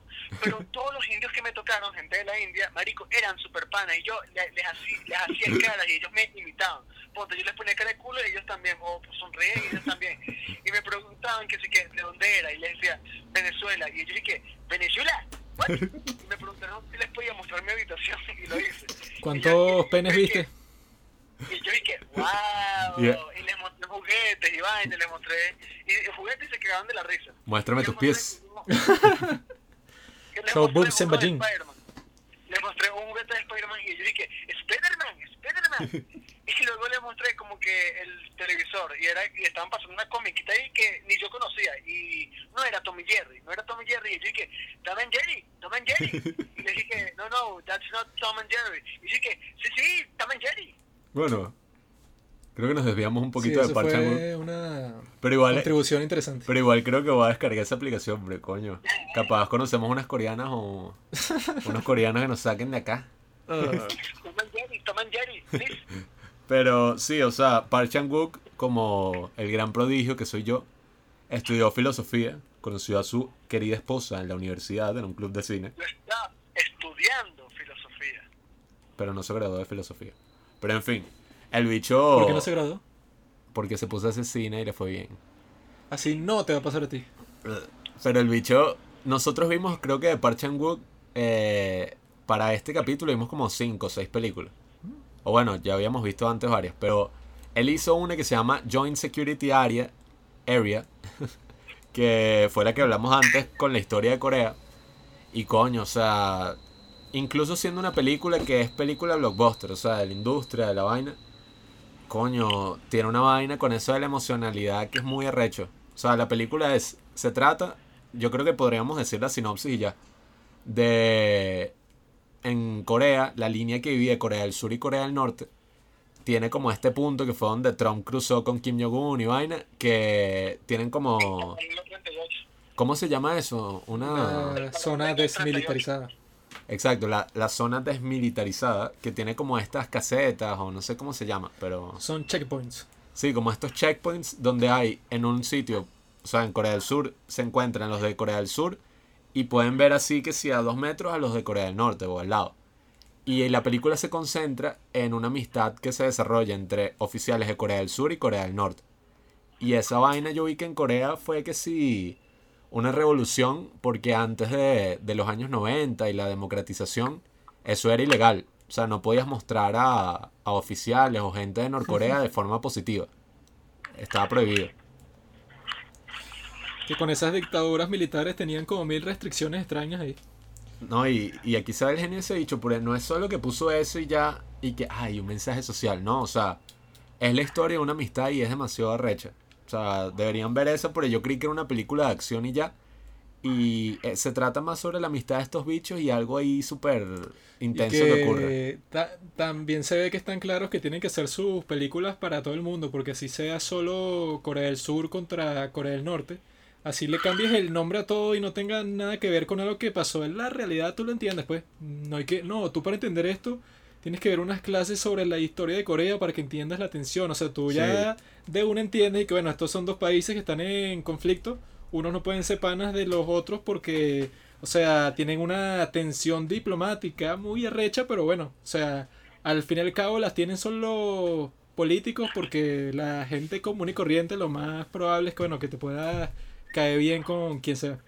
Y de ahí, eh, Park Chan-wook sacó como las tres películas por la que es más conocido, que es esta trilogía de la venganza de la cual hablamos.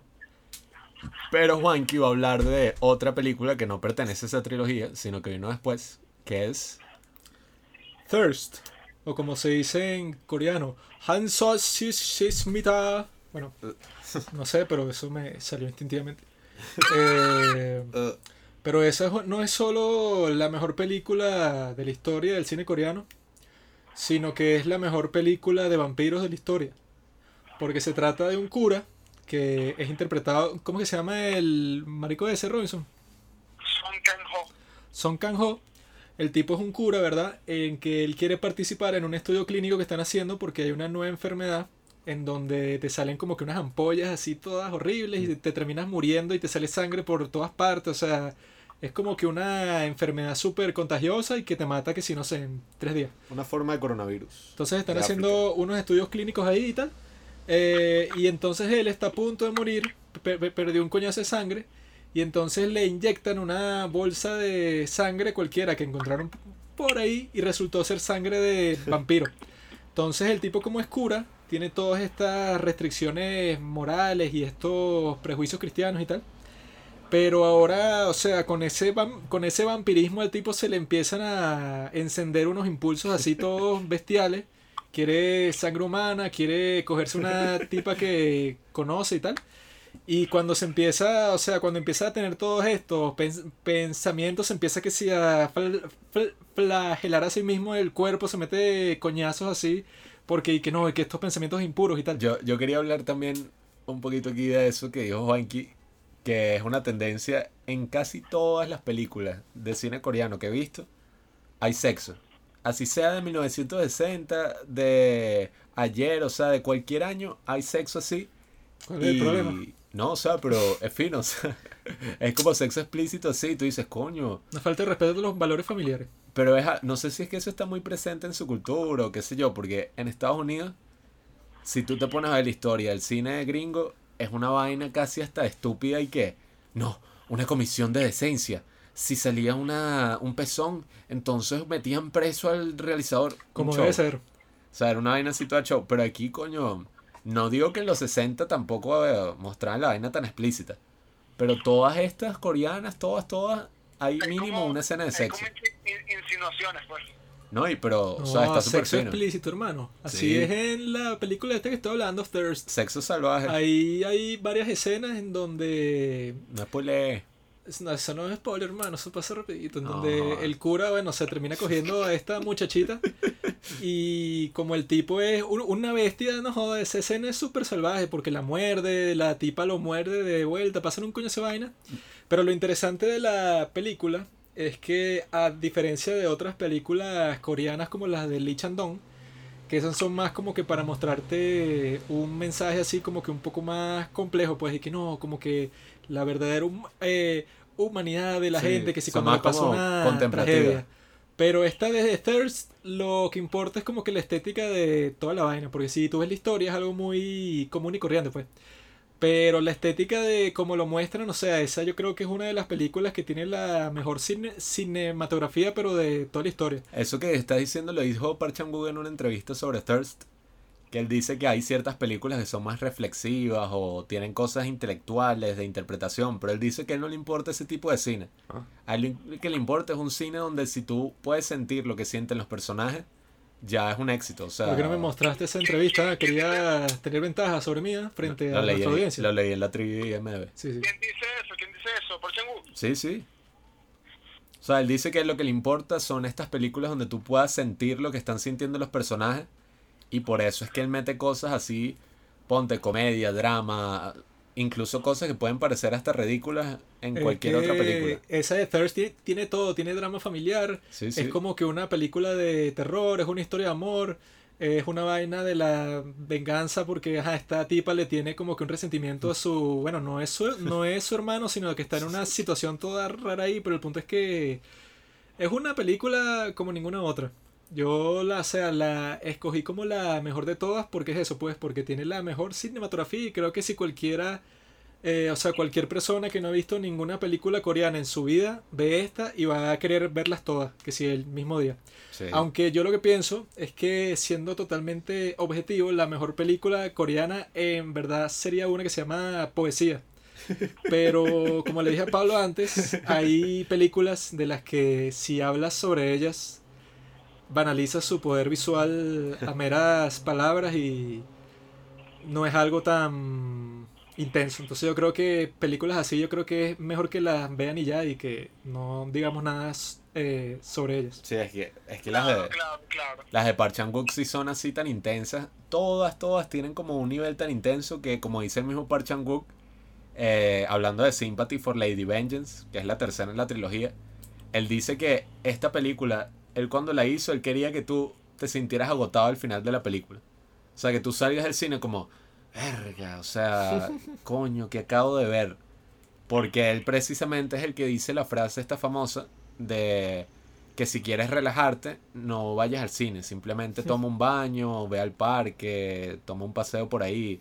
Pero que él va al cine simplemente a ver arte y tener experiencias intensas. O sea, él encuentra su entretenimiento, relajación de otra fuente.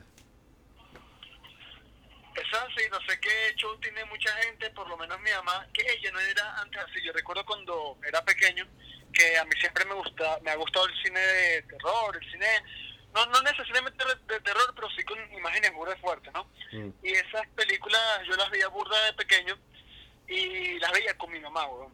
Y frente al edificio en el que yo vivía antes estaba esta tienda de películas y tal, y siempre com- compramos películas, pero marico, una locura, que sí. Que Camino hacia el terror, y que sí que tres caníbales campesinos que se comían los que estaban en excursión, y era que, ¿qué?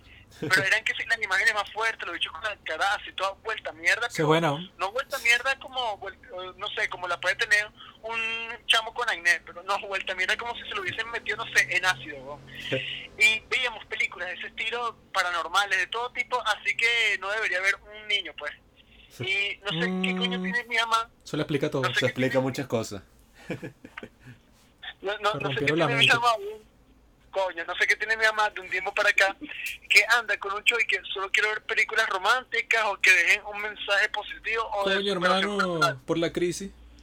No, bueno, Entonces, hay muchas de esas películas, weón, que son una mierda. Que sí que, no sé, a ver, que sí, comer, rezar y amar. Qué buena. Esa es la película preferida de Pablo, ¿verdad? es que sí entiendo lo que dice Robinson, porque mi mamá también es de las que, que no, no, no, películas de terror, de misterio, no, no, no, yo no quiero ver eso, yo no veo películas para amargarme. No, y que ya con todas las tragedias que vive en la vida real, no, mi hermano, yo no voy a ver nada trágico de ficción. No, pero, o sea, no debería, obviamente, uno puede ver películas así, ay, esperanzadoras, este momento de cuarentena y vaina. Pero la vida no es solamente eso, o sea, la vida es todas las experiencias posibles y este cine coreano trata literalmente todas las experiencias así que te puedas imaginar, o sea, hay tanta variedad que coño. y que a diferencia de la vida real, si ves una película trágica, lo más probable es que todo tenga un sentido y una culminación más o menos lógica.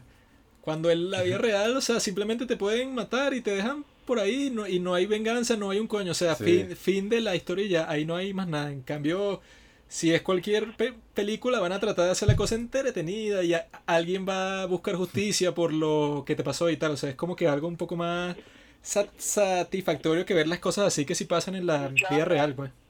Muchas muchas personas critican las películas desde lo moral, y eso yo no lo entiendo mucho, porque ponte que, no, Scarface, esa más mal esa película, y que droga, que es eso, y que cocaína, que, que locura, y que, marico, mi mamá tiene una amiga, y que ella es así, toda, ella quiere ver la vida como que todo es, no sé, rosa, unicornio y guaná, y yo sí toma, y que, bueno, la vida es eso en una pequeña dosis, pero en su mayoría es una mierda, o sea, es que- No, bueno, es tienes que que levantarte vive todos en los días. Auschwitz. Puras malas vibras, ¿verdad? No, Quiero no, tienes que levantarte todos enfrentan- enfrentarte a gente con malas intenciones, tienes que enfrentarte a la mierda, ¿no? Tú no Y tienes que levantarte todos los días, tú decides hacerlo. Si tú, si tú quieres, te puedes suicidar cuando sea. Ah, que por cierto, Corea del Sur es la capital del suicidio del mundo. Así que yo creo que para que Venezuela surja como industria hay que empezar a suicidar unos cuantos. Ese es el discurso de campaña. Pero ¿qué es lo que decía la amiga de tu madre, hermano? Ajá, que... Coño, que ladilla. Que la vida era de rosa y vaina. Unicornios. Ajá, que ajá, una vez estaba como en el apartamento, estábamos viendo una película que se llama Caballo de Guerra. Y hay una Ah, parte yo sé cuál es esa. caballo- Ajá. que ladilla. Hay una parte en la que el caballo es aplastado por un tanque, ¿no? Coño. que ajá, muere. Y la tipa le dice a su hija y que, no, no, no, eh, el caballo está durmiendo. Y mi mamá pensó que ella se había equivocado y no que se lo estaba diciendo como para engañar a la hija. Y que mi mamá, y que, durmiendo, si murió aplastado. Y- Tu madre sí es seria. No, no le digas, se trauma. Y yo, y que, agarra, puta. Y eso que esa película también está hecha así con todo un show para que sea que te haga sentir bien, pues, y es que sí de la Primera Guerra Mundial, o sea que tampoco es que es una película toda perturbadora y que no, te, te va a destruir el alma. Eres un hijo de puta, Robinson. Me acabas de spoilear Caballo de Guerra. película- Esa película es como mucho clase B, weón, y no sé qué show tienen los padres, weón, sobre todo en, este, en el siglo XXI, con ocultarle la verdad a los hijos. La vida no es eso, que se acostumbren, porque lo malo es que acostumbras a tu hijo de que la vida es todo color de rosa, después crecen, los padres no están, y ahí es cuando llega el trauma verdadero. La vida que Es como, para es como dice Roger Waters, que ajá, es un enfermo. Comunista, hermano. No, mentira, estoy loco, Roger Waters. Mm. No, ese es el bajista, el, el Sí, guitarrista el de Pink guitarrista Floyd. de Pink Floyd, que es un comunista maricón. y- Ese no, eh, creo que también se llama Roger Waters. Uno de esos maricos, el que hizo Pink Flamingo, ¿cómo se llama? No sé. ¿El qué? Bueno, un cineasta que hace películas desagradables tipo Pink Flamingo, que es que sí, un transexual que come mierda. En una escena. Pero bueno, ese tipo, yo vi un documental que hablan sobre la MPAA, que es como... Creo que lo dije bien. Es la el comité que se encarga de censurar las películas o de ponerles clasificación, no tanto censurarlas. Y el hablan... Ministerio de Censura Gringo. No, no, o sea, bueno, el documental sí habla que entre comillas se censura porque son películas que cuando las ponen para mayores de 17 y ya, están jodiendo toda la taquilla de una película. Y todas las películas de ese director, que es un enfermo, las han puesto para mayores de 17 y ya, o sea, clase D. Coño, es que Pero él dice lo que, pero él dice que, que probablemente todos los hijos de esos bichos que pusieron esa calificación han visto vainas en la internet mil veces peores que las que han visto sus padres. Y yo creo que es así en- todavía, marico, ahorita no joda. Uno ve vainas gore así, que sí, de carteles mexicanos, no joda, relajado, mil veces peor que en cualquier película. Ah, bueno, saben, ustedes conocen al amigo mío José David, ¿no? Ajá. Yo estaba hablando, yo estaba hablando con él hoy en la tarde, antes de grabar esto, y empezamos a hablar sobre una película que yo le recomendé, que es Ro, la película esta francesa de la cama caníbal, ¿no? Y él dijo que, bro, que son esas películas que tú me recomiendas y tal. Y él dijo que no le gustó, pues, y yo le dije que, Pobre ah, puedo entender que no te haya gustado, pero el cine no está hecho para hacerte sentir bien, el cine se hizo para hacerte sentir, punto. O sea, el hecho de que te haya sentido, no sé, que, ah, qué imágenes tan desagradables. Yo creo que eso es mucho mejor que ver una película de mierda que se te va a olvidar a- al día siguiente. Y que no, me hizo sentir bien, un, un falso sentimiento ahí de felicidad y ya ahorita no me acuerdo. Cambio yo ahorita me pongo a pensar en Ro y no jodas, es como si la acabara de ver, weón. No, y que todas estas películas coreanas, ajá, serán muy trágicas, pero tienen hasta sus partes de felicidad y todo, o sea, tiene partes donde uno se siente satisfactoriamente. Y Que las películas no son para nada. La película es la película. Ahí está la realidad. Te puedes poner triste. Para, para una persona le puede satisfacer una película, lo puede volver mierda emocionalmente. Puedes tener 100 reacciones distintas a exactamente lo mismo. Las películas que no son así, que están hechas así con un objetivo específico, como la, casi todas las películas cristianas, que es y que al final todo salió bien porque Dios, bueno, como la familia es cristiana, resolvió todo el problema. Si la familia no fuera cristiana, pela bolas porque no creen en Dios. O sea, sí, siempre es como que todo un mensaje así, ajá, bueno, que está lindo, pero obviamente que eso no pasa en la vida real. Porque así seas cristiano, puedes pelar bolas y, o sea, Dios te puede castigar y No, y- asesinar, porque ese es el plan de Dios. esa es otra que esa es otra cosa que quería comentar aprovechando que Juanqui dijo eso y y creo que después podemos pasar a tu director. Tú no puedes decir nada, tú eres cristiano, yo no, yo soy satánico. Ya va, ya va, ahorita, ahorita que dije acabara, esa palabra existe. Sí, las sí. palabras no es que existen o no existen, las palabras se crean. Si la gente las usa, se empieza a usar pero ya. ahorita que dije que no, que la, como si la acabara de ver. ¿Eso está bien dicho? Sí, Sí, sí, Shakespeare. Eh, Andrés Bello. yo creo que ahorita podemos pasar ahorita, podemos pasar podemos pasar a, a tu película Robinson y tú hablas un poco de ese director pero yo no sé casi nada pero como este es un director famoso y del que no ok del que no vamos a del que no vamos a hablar me gustaría decir algo que, que leí sobre Bong Joon-ho que es otro director bueno creo que es uno de los más grandes de, de todo el cine surcoreano y más famoso. O sea, hizo Parasite. eh, en Netflix se pueden encontrar The Host, que también es muy buena, que hizo él de un monstruo radiactivo gigante. Eso es chévere. Y algo muy interesante que él dijo en una entrevista es que él todas las películas que ha hecho son películas de género. The Host es una película de monstruos. Eh, Memories of Murder es, una, es un thriller muy parecido a Zodiac en ese aspecto. Thriller policial. No sé qué otras ha hecho él. eh, Ah, y Parasite es un qué? Parasite, él dice que es una mezcla de géneros, que es a lo que él llegó al final con su filmografía, pero él lo que dice es que él, y también vi un análisis de esa de The Host, que él hace películas de género, pero usualmente cambia todas las expectativas que uno tiene en esas películas.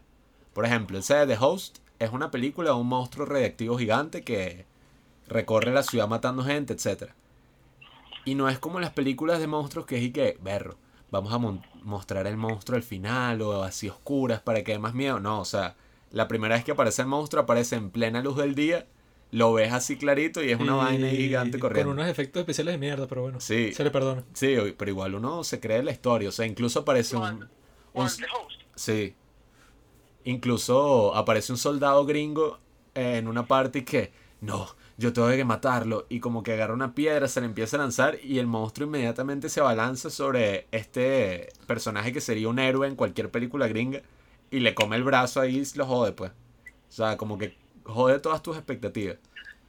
Y, y algo que quería resaltar sobre Bong Joon-ho es que ahorita he visto muchos análisis sobre Parasite que dicen como que la wow eh, el diseño de producción oculto aquí hay unos símbolos qué significa la piedra de la familia he visto muchos videos así. La, la arquitectura y vaina. y él dice que él en verdad hace todo por instinto.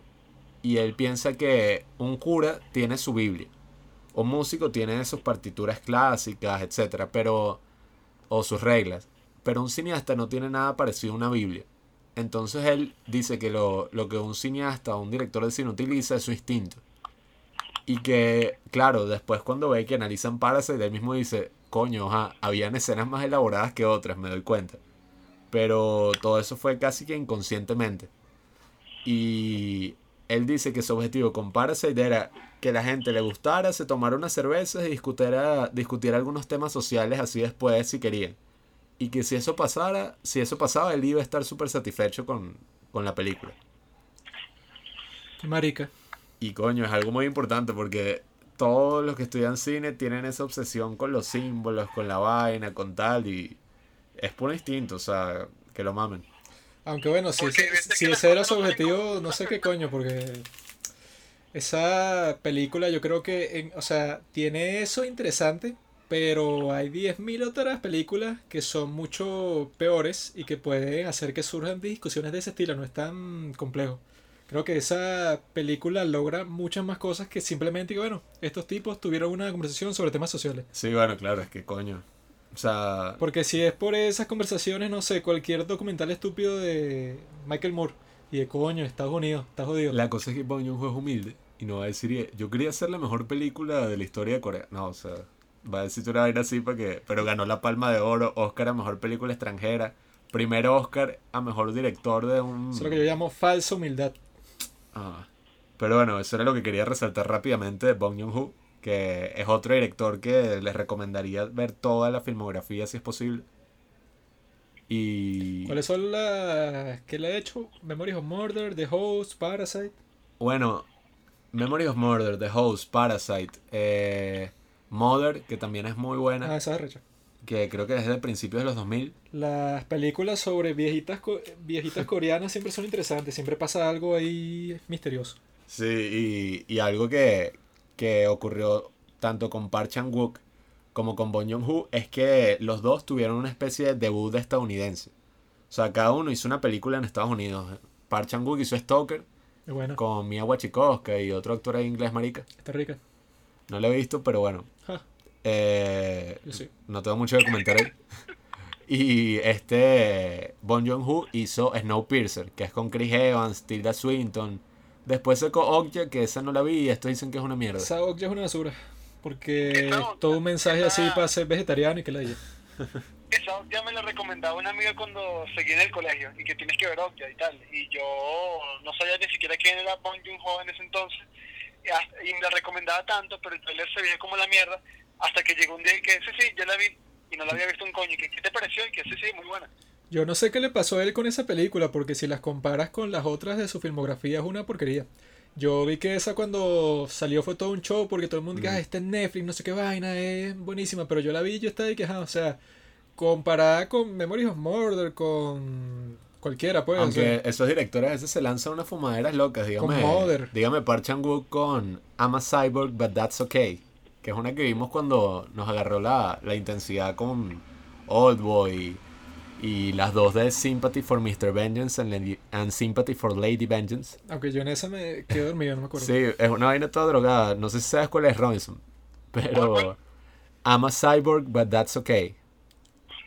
Verga, no. Marico, una vaina ahí toda loca, no sé ni qué era, que el tipo era un cyborg y estaba en un hospital mental, o él creía que era un cyborg y como que volaba junto con la tipa. Yo desde el principio no entendí la vaina y me quedé dormido. Sí, es como burda raro, pero eso es lo bueno, que estos bichos se sacan unas vainas todas drogadas y otras que sí son, coño. Pero yo creo que esa de Okja habrá sido más por influencia de que si el estudio y tal, porque ajá, salen un, Snowpiercer, coño, dicen que es buena. salen un pocotón de actores, que si Jay Gyllenhaal, o sea, puros tipos famosísimos.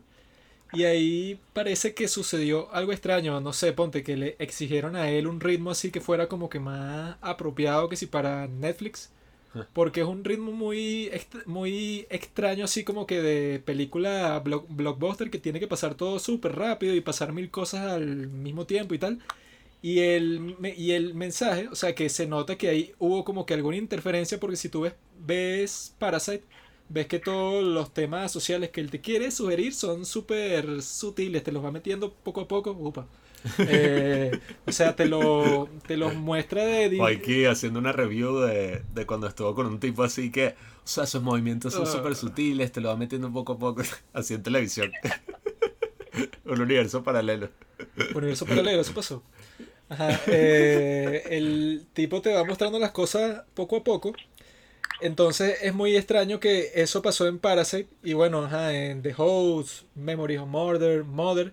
Pero en Okja todo es así que mira, y que esta chica tiene una mascota y va para el matadero Sí. y ve cómo los están matando a todos y entonces empiezan como que a aullar los puercos estos y que no, están matando a mi familia. Ahora, ah". ahora que dices eso, también quería sacar rapidito ese tema colación. Maldito vegetariano, todas unas maricas. Yo soy vegano. Yo dije vegano, dije Mati, vegetariano. no te comas a Groot, ¿qué? ¿Qué? Ajá, quería sacar rapidito este tema a colación de cuando, ajá, Oldboy es que sí, la mejor película de todos los tiempos. Perdón, una de las mejores. O sea, es que sí, una de las más así arrechas del cine coreano, de las más grandes y tal. Y a un genio se le ocurrió que quería llevar esa película a Estados Unidos, pero como los estadounidenses son estúpidos y no pueden leer subtítulos, según este creador. sí, este, este Pablo hoy está anti-yankee.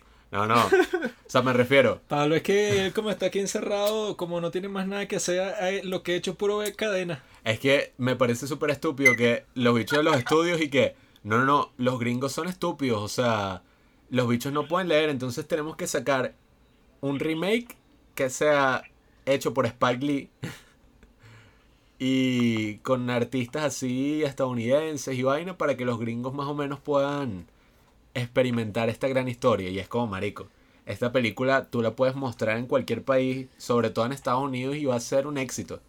Tipo Parasite, o sea, justo lo que ocurrió Sí, con sea, Parasite tenía que pasar con Porque no la compras y la distribuyes y ya. O sea, pero los bichos, ajá, montaron esta de, de Oldboy que les recomiendo un video de, de uno de los mejores youtubers sobre de cine y vaina que se llama Your Movie Sucked o YMS. YMS. Tu película pesta. Que el bicho es, se lanzó un, un análisis de hora y media sobre comparando Oldboy, la versión de Park Chan-wook, con la versión de Spike Lee.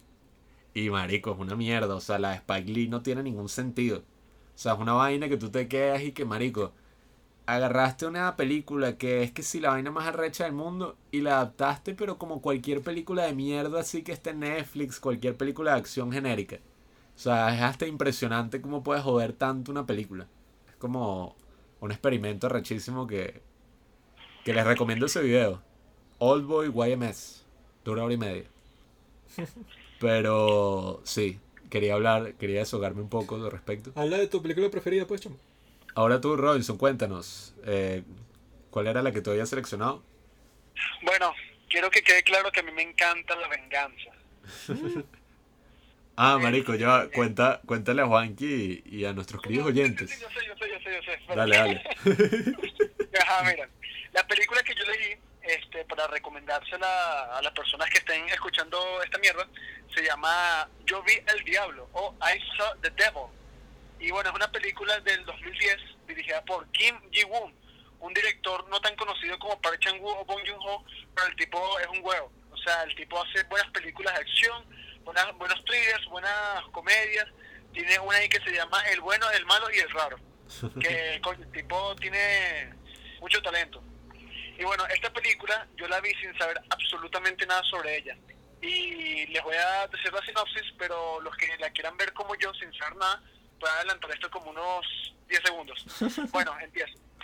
Es sobre un agente secreto del gobierno coreano persigue al asesino de su prometida y a la espera de poder infligirle tanto sufrimiento como el que padece desde la muerte de su único amor. Y bueno, esta película es como fuego contra agua. Yo vi una entrevista en la que este Kim Ji-woon dice que él escogió al protagonista, que es, creo que se llama Lee Byung-hun, que el tipo tiene una energía como calmada, el tipo es súper cool. Y el otro, Choi Min Sik, que es el tipo que interpreta, que, que es el protagonista de Oldboy, el tipo tiene una vibra, una vibra totalmente diferente, que es como más fúrico, es como más ardiente. Marico, Como ese más bicho es un, es un demonio, weón, tanto en Oldboy como en esta. El bicho Sí, no joda. y, no, y en Lady Vengeance, weón. Marico, es que ahí Joaquín Phoenix se queda pendejo eh, si este bicho interpretara al Joker, weón. De pana, Marico. marico, sí. O sea, hay una parte que esa hizo Devil y la vimos ayer, Juanqui y yo. El bicho, marico, como que es tan malévolo, weón, que se empieza a reír y que... Pero yo dije, ¿qué? Sí.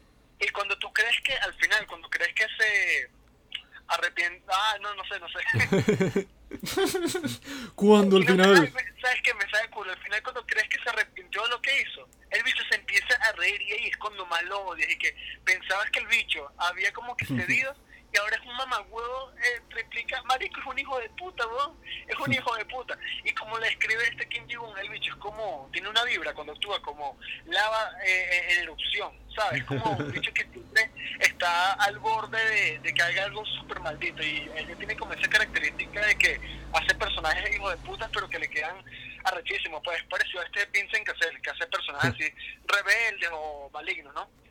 Y bueno, esta película, Marico, de pana que se las recomiendo con los ojos cerrados y a las personas para que se animen a ver cine surcoreano.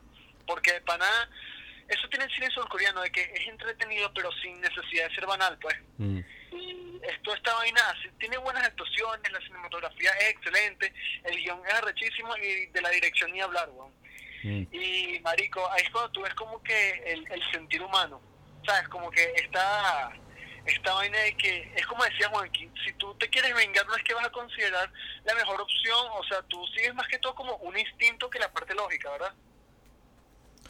A mí, con esa de I Saw the Devil, yo lo que creo que la diferencia más de películas gringas o de otro país que son del mismo tema, pues, y que del asesino serial, no sé qué vaina, es que esta es demasiado brutal, weón.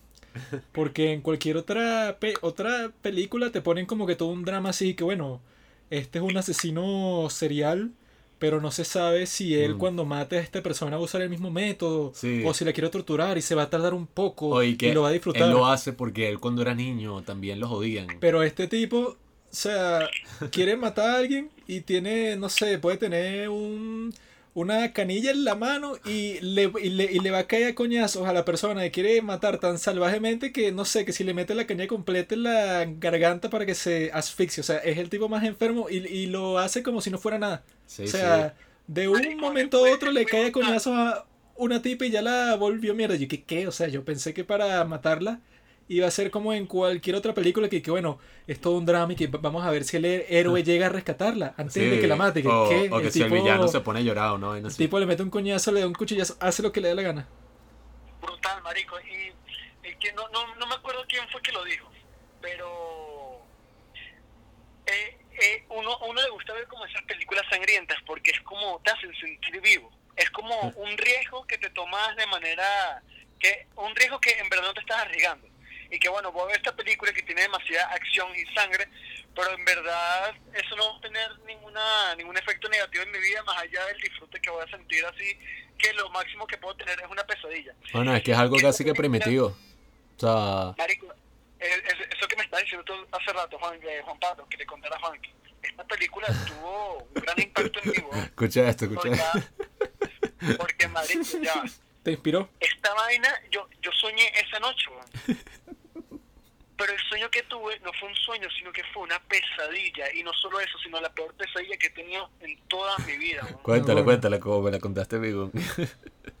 Primero, antes de contarles la pesadilla, es sobre venganza. La pesadilla que tuve es sobre venganza. Este Sobre Una, venga- una venganza que yo quería llevar a cabo. La Nosotros ya habíamos hablado y este dicho me llamó y que, aló, marico, te tengo que contar algo. Ajá, marico. Sabes que los sueños son raros y no tienen como mucha lógica, pero la vaina, desde que lo recuerdo, empieza así. Soy yo como caminando así en la calle y estaba lloviendo y mi mamá estaba a mi lado y ella tenía como la ropa vuelta mierda, estaba toda amoreteada, yo también estaba vuelto mierda, que se sangrando y llevaba de mi mano la correa y mi perro, o sea, mi perrito como que caminando y yo hablaba con mi mamá, porque para los que no saben, la mayoría- todos que no saben, yo me mudé hace poco y el sueño era como que, bueno, y que yo le decía a mi mamá y que, bueno, nos entraron a golpes, pero por lo menos ahora tenemos apartamento propio, ya no tenemos que Ah, bueno. andar así todos asustados de que el tipo nos saque del apartamento, ya no tenemos que pagar alquiler ni nada. Párase. Y mi mamá me decía, y que, bueno, pero te- tenemos al perrito, estamos tú y yo juntos y tal. Pero lo raro era que nosotros somos tres, o sea, mi mamá, yo, mi, mamá, mi hermano y yo. Tu Y hermano no estaba en ninguna parte. pero en el sueño mi hermano no estaba, weón. Entonces yo, esa vaina como que me la pregunté y que, ajá, está mi mamá toda moleteada, estoy yo vuelto mierda, mi perrito, y no está mi hermano, ajá, X. Y lo que había pas y lo que pasó fue que fue como un flashback, fue que me estaban entrando golpes todos los conocidos que han pasado por mi vida, desde amigos, profesores, ¿Yo? gente que, no sé, alguna No, vez vi nosotros en no el metro. Ah, no, y no no tenían sentido porque ellos no se, no se conocían entre ellos. Profesores y primos, no sé, que sí, primos de lechería. ¿no? Héctor Manrique. visto, Pero todos los conocidos míos estaban ahí dándome patadas, pegándome en la cara, escupiéndome y me insultaban y que Robinson, hijo de puta, ojalá te mueras, maldito, y me caían a patadas, o sea, me estaban humillando, weón. me estaban, Bueno. ¿Cómo, me cómo es que hacía tu prima, weón? Ajá, ya, ya, era una golpiza, pero no una golpiza como que ellos querían algo a cambio, sino era como por humillarme. Eh, eh, esa era como que la intención de la golpiza, como para humillarme. Entonces yo después, como, ajá, me quitan como que mis pertenencias, la, la billetera, todo, todo, la Y que la ropa, ropa, como. Me dejan vuelto mierda en la calle y así la lluvia cayendo. Y yo me pongo a pensar en el camino con mi mamá y que, ya, pero ¿cómo yo voy a dejar que esta gente me humille de esa manera? Yo me voy a devolver y voy a buscar mi vaina. Y me devuelvo como a una casa, a una casa que no tiene ningún sentido. que O sea, la zona era la zona en la que yo vivía antes, que era Colina de Monte. Y era una casa que parecía, la arquitectura era como una vaina de Tim güey, una vaina horrible. Y en esa casa estaba como que vuelta mierda, que si goteras, parecía que sí, el sótano de Parcel de los pobres, güey. La casa toda vuelta mierda. Y solo estaba una tía que tengo como cinco años sin ver y una prima que y una prima que también tengo como cinco años sin ver. Y yo entré así como, así sin creer en nadie, que no, que, que les pasa, yo agarro mis pertenencias, ¿cómo se atreven? Y no, no hicieron nada para evitar que yo agarrara las vainas, mientras yo como que abría gaveta y vainas para agarrar mi billetera, mi prima se burlaba de mí, que mira que huevón, no tiene un coño, ahora viene a recuperar lo poco que le queda. Y Maldita. me- me pero me insultaban horrible, como que, mira qué gordo de mierda, ay, qué hijo de puta, ojalá se muera. Pero así, Bueno. pero se rían como de- demoníacas, eran como risa demoníaca. Así, ajá, así que, "Eh, mira Robinson, qué hijo de puta, ojalá se muera. Entonces como que yo me agacho a buscar que sea una franela debajo de la cama, o sea, la franela que me habían quitado. Y mientras estoy así agacho a buscar, como que así revisando debajo de la cama, viene mi prima, se pone en cuclillas y me caga al lado, weón. ¿Qué? Te caga al lado. Imagínate yo así agachado buscando algo debajo de la cama y ella vino con su sonrisa diabólica y me caga diarrea al lado, como que Diarrea. no, te lo juro. Entonces, eh, ajá, y el, el- el sueño acaba ahí, pero eh, eh, eh, eh, eso es todo, weón. O y que olía, ¿no? Y todo, ¿no? Ah. ¿Qué cosa? Que tú me dijiste que, marico, era horrible, weón, olía a mierda. Dice, sí, y no, hasta yo sentí esos, eh, esos sueños tan vívidos que hasta huele, siente, marico, que yo me desperté y tenía todavía ganas o sea. yo ¿Y qué te que- hizo tu prima en la vida real para que soñaras eso? Marico, pero yo siga pensando y que es que no confío en nadie a excepción de mi mamá y mi perrito. O sea, quiero matar a todo el mundo y cualquier persona, que los amigos no existen, todo el mundo que se vaya a la mierda. Yo ¿no? lo que... Pero, fue- pero no tenía ni sentido porque cuando me entraba coñazo no era como que me estaban entrando coñazo de, no sé, tres personas que se conocen entre ellas, sino que profesores de preescolar, no sé, que sí que con amigos que, no sé, que nunca se han conocido entre ellos, pero están todos ahí para entrarme coñazo. Yo le dije a este Alguien que nosotros conozcamos. ¿Cómo? Eh, no, no, es que no estaba, no estaba Carlos, no estaban ustedes dos, no estaba mi hermano. ¿no? Yo le dije a este- Estaba mi padre, estaban mi madre. Mira, estaban tipos del colegio que eran que sí, dos años mayores que yo y tengo años sin ver, ¿no? Y estaban ahí metiéndose conmigo, insultándome. Yo le dije que lo que este dicho no sabía del sueño y la razón por la que no aparecía Jan Manuel es porque en ese momento Jan Manuel había hecho un complot con toda la gente y que ellos te robaron, son hijos de puta, ellos se violaron a no sé quién. Y todo, puso toda esa gente en contra para que los humillaran y les robaran todo. Y Jan Manuel estaba que sí en un departamento así rechísimo y que. Cuídate de Jan Manuel, ¿oíste? Porque yo he visto unas actitudes de él que te puede tener envidia, te puede estar traicionando. Así que si yo fuera tú, No, marico, duermo con un ojo abierto. Marico, todos estos días he tenido sueños rarísimos, weón. Tuve otro que yo, eh, yo estaba en mi colegio, ¿no? Y me estaban, yo estaba como en un salón de clases y me estaban haciendo como un examen. Y yo, yo le decía a los profesores, y no era solo un profesor, sino que eran como varios. Y yo les decía que, ajá, pero yo qué hago aquí, ya yo me gradué. Y ellos dije, no, puede que te hayas graduado, pero no, no te has salvado de nosotros. Y me ponían como exámenes así, pero burdo, y me decían que no, citación de falta y tal, no sé qué vaina. Pero eran vainas como en mi contra. Y entonces como de repente, un, un- como un corte y un paso que al auditorio de mi colegio, ¿no? Y yo estaba así como que afuera, esperando que, no, es todo demasiado raro. Yo estaba como que afuera esperando que salieran todos los que sí, los compañeros de clase, los representantes y tal. Y mientras yo estaba afuera y ellos iban saliendo del auditorio eh, uno por uno, me iban insultando y que, mira qué idiota, ah, mira pobrecito, pobre idiota, mira Robinson, míralo, míralo. Robinson se despierta y así tiene un chaleco bomba y que. Voy a matarlos a todos. Pero marico, he tenido unos sueños demasiado locos. Otro que yo estaba como que en un salón de clase y vino un bicho que yo no conocía, me agarró el bolso y me lo tiró por la ventana. ¿Sabes por qué es eso, Robinson?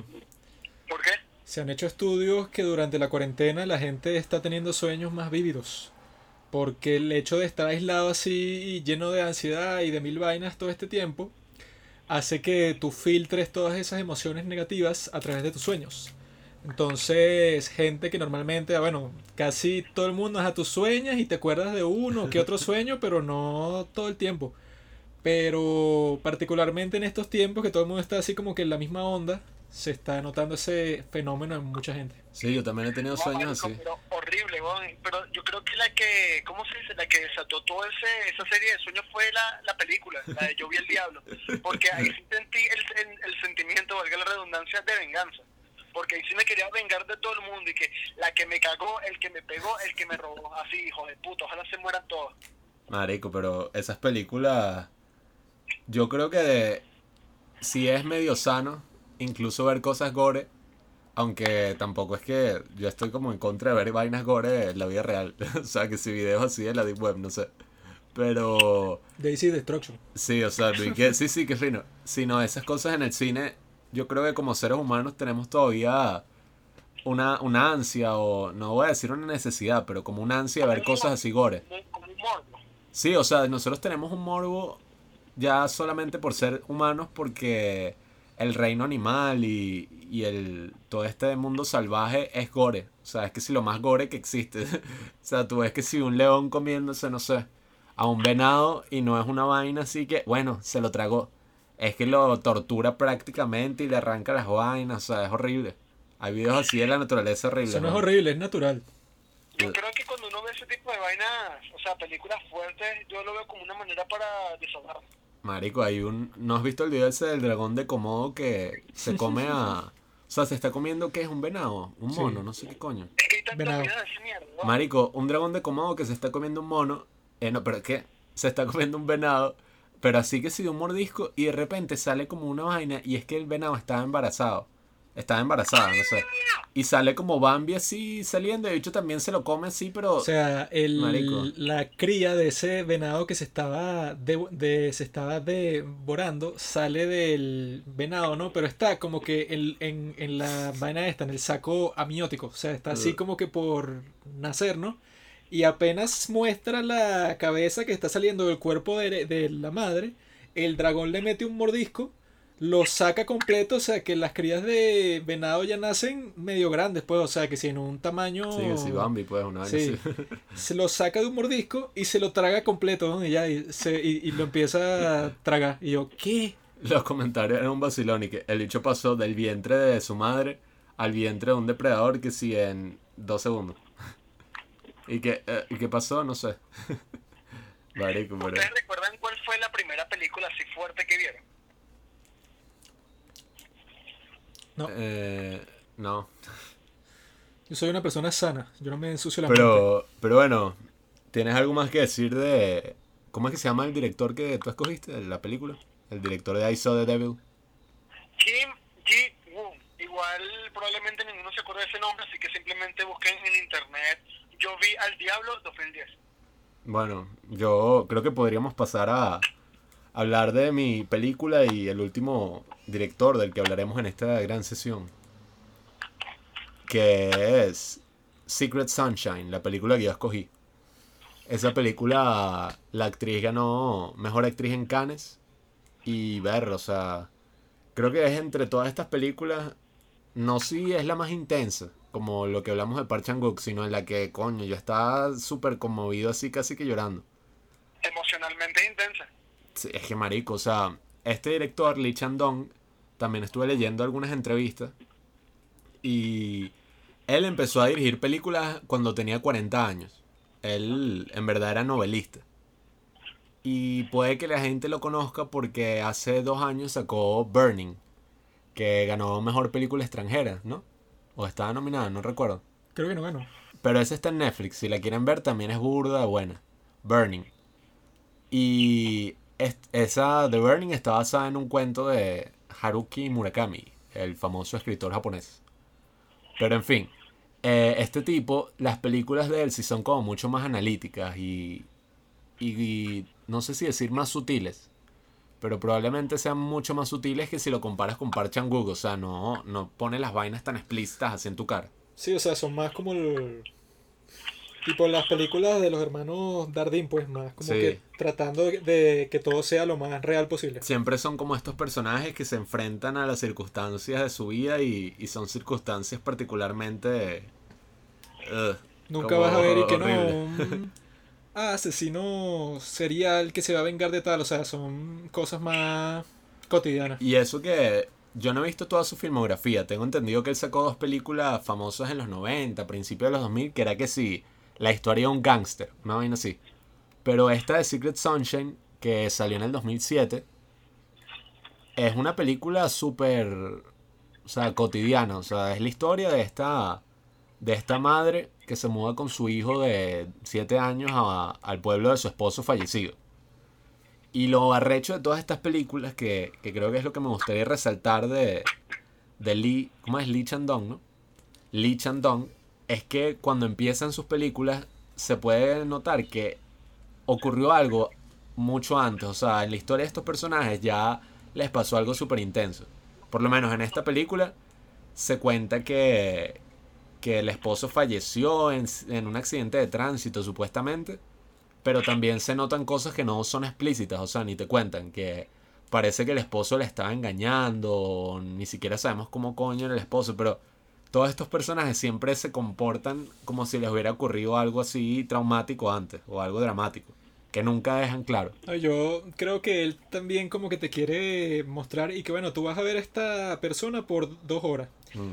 Y uno pretende que en una película, en esas dos horas, y que bueno, ya la conozco como que perfectamente, conozco todas sus mo- motivaciones, tanto para comprender sus acciones.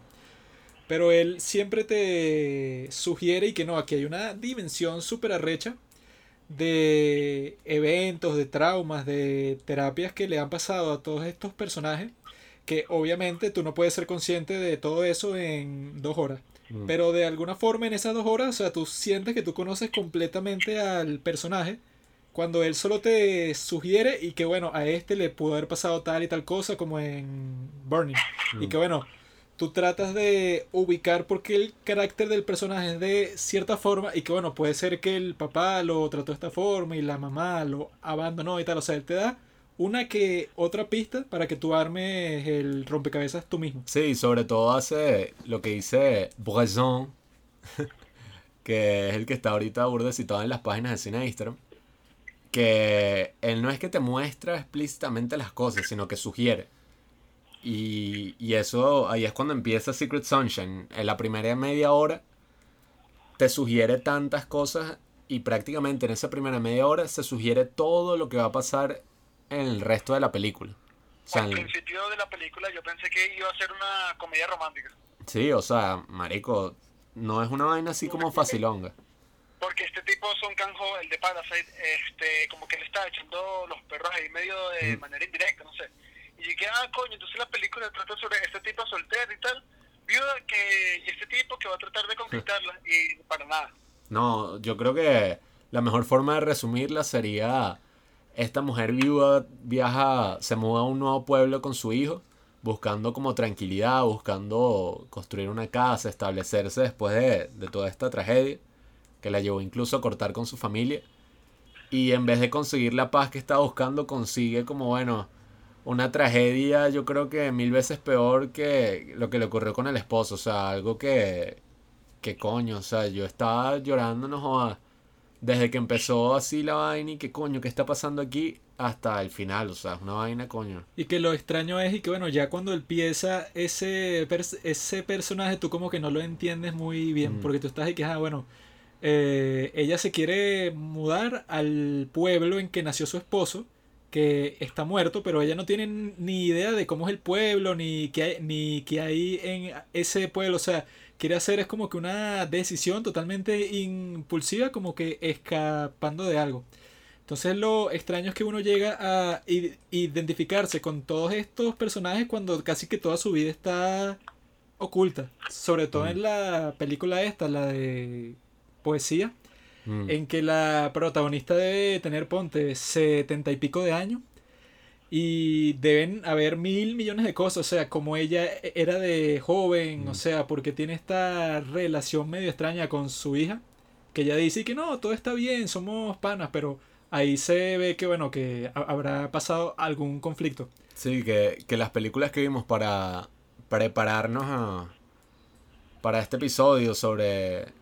O sea, bueno, las películas de Lee Chandong fueron tres, que fue Secret Sunshine, que sí, yo creo que esa es la que recomiendo ya para mostrar otra faceta del cine surcoreano, que es la más sutil de todas. Vimos Poesía, que es del 2010, y Burning, que sí salió en el 2018. Y esta de poesía, Berro, también estaba leyendo la rueda de prensa en Cannes y él explica que él con esta película prácticamente es una reflexión suya sobre todo lo que es la poesía para él.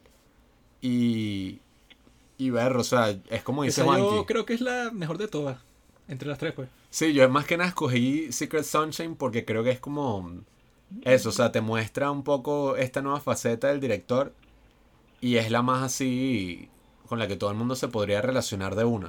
O sea, si no es que se, o sea, si ay, poesía me parece lenta. O sea, esta también Bueno, es bastante lenta. Sí, o sea, son películas más reflexivas. También Burning, que es un thriller. eh, un thriller así, un asesino, ¿qué está pasando? También son películas lentas. Todas las de Lee Chandon son lentas, pero siempre está pasando algo. Mm, Y no lentas cuanto, o sea, si los personajes estuvieran aislados, mm. quizás sería como que insoportable, pero siempre están en movimiento. Siempre Sí. o lo siguen por la calle, o bueno, como el de Burning, que o, o está en la granja, o está en su casa, o está en la casa de la chama. O sea, eso es como que lo que te mantiene activo, el movimiento. Tú la viste, ¿no? Literalmente. No, Robinson. Secret, Secret Sunshine no me pareció nada lenta. A mí se me pasaron, dura dos horas y veinte, creo. y Se me pasaron volando. Sí, es que O sea, pero no lenta en el mal sentido, sino que el ritmo es- es- está hecho O sea, deliberadamente para que la vaina se, se cocine a yo creo fuego que lento. es más reflexiva.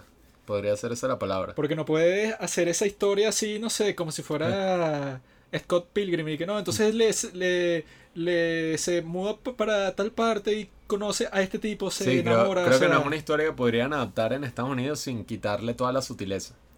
y que los planos duran bastante y se queda viendo como que ciertos de- detalles de la escena, pues, o sea, que la hacen lenta, pero, o sea, es algo del, deliberado, porque hay películas que son lentas, pero porque son Sí. chimbas y ya. Marico, y hay unas escenas tan arrechas que por, te hacen creer una vaina y es algo totalmente diferente. Y te quedas y que, ¿qué?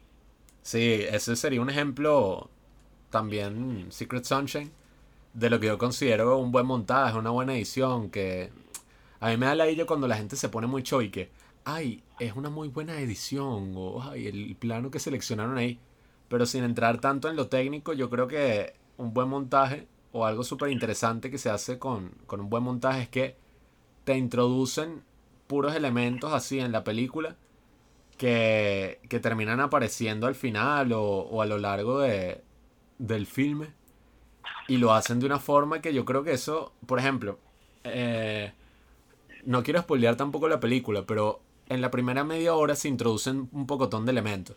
Que si hay la vecina le muestra que ay, tú deberías ser cristiana. O el bicho como que está enamorado de ella, pasan cosas con el hijo, se ven cosas ahí como envidia que ocurren en el pueblo. Y eso que se, esos elementos que yo creo que quedan casi que en nuestro subconsciente en esa primera media hora son los elementos que se van a desarrollar a lo largo de las dos horas restantes.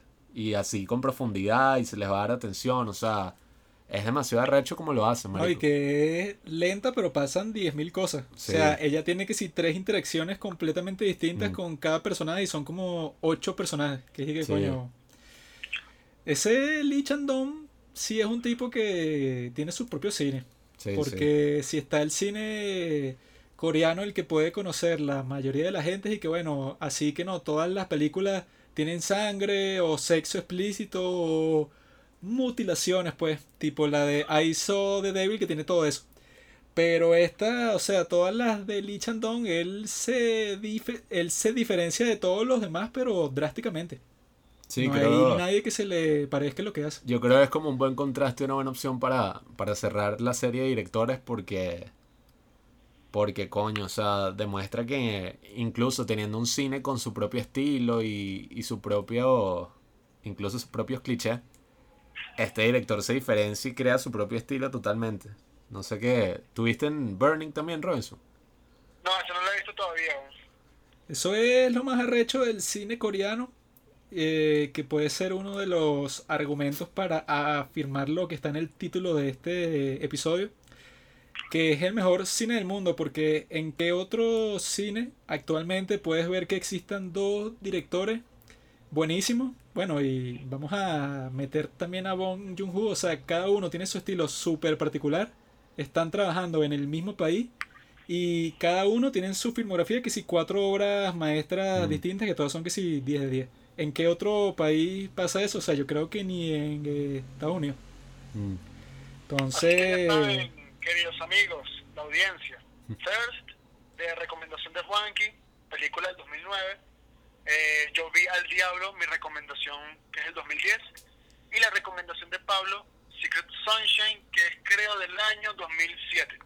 pero eso sí es extraño porque uno no se imaginaba que, ah, bueno, entre, ponte, España, Francia, Mm. Italia, Inglaterra, eh, Estados Unidos son como que los países que uno piensa, nor- o sea, normalmente, incluso, bueno, en Rusia con todo, bueno, que si Tarkovsky. Tarkovsky, Eisenstein y tal, o sea, que son tipos que influyeron bastante en la historia del cine y de la nada y que, bueno, Corea del Sur, o sea, sale así como que súper inesperadamente. Y yo sí creo eso, no sé qué piensan ustedes, pues, o sea, que actualmente sí se puede decir que es el, el mejor cine del mundo entero. Yo lo que pienso es que coño, el cine surcoreano tiene. Ponte, ya sean cines desde hace años, ¿no? pero el coño, el cine surcoreano para apreciar de verdad es que sí, del 2000 para acá. Y en estos 20 años puede sacar, yo creo que hasta 10 obras maestras. En cambio, hay países que llevan, no sé, 100 años de historia de cine y como mucho, no sé, 5 obras maestras, qué sé yo. Sí, dígame Italia, que tiene que ajá, en los 60 tenía los mejores autores de su momento. Rossellini, Fellini, Antonioni. Pasolini. Pasolini. Y ahorita, en verdad, o sea, películas italianas no... Ahorita no hay casi nadie. Sí, o sea, o sea- que destaque así internacionalmente.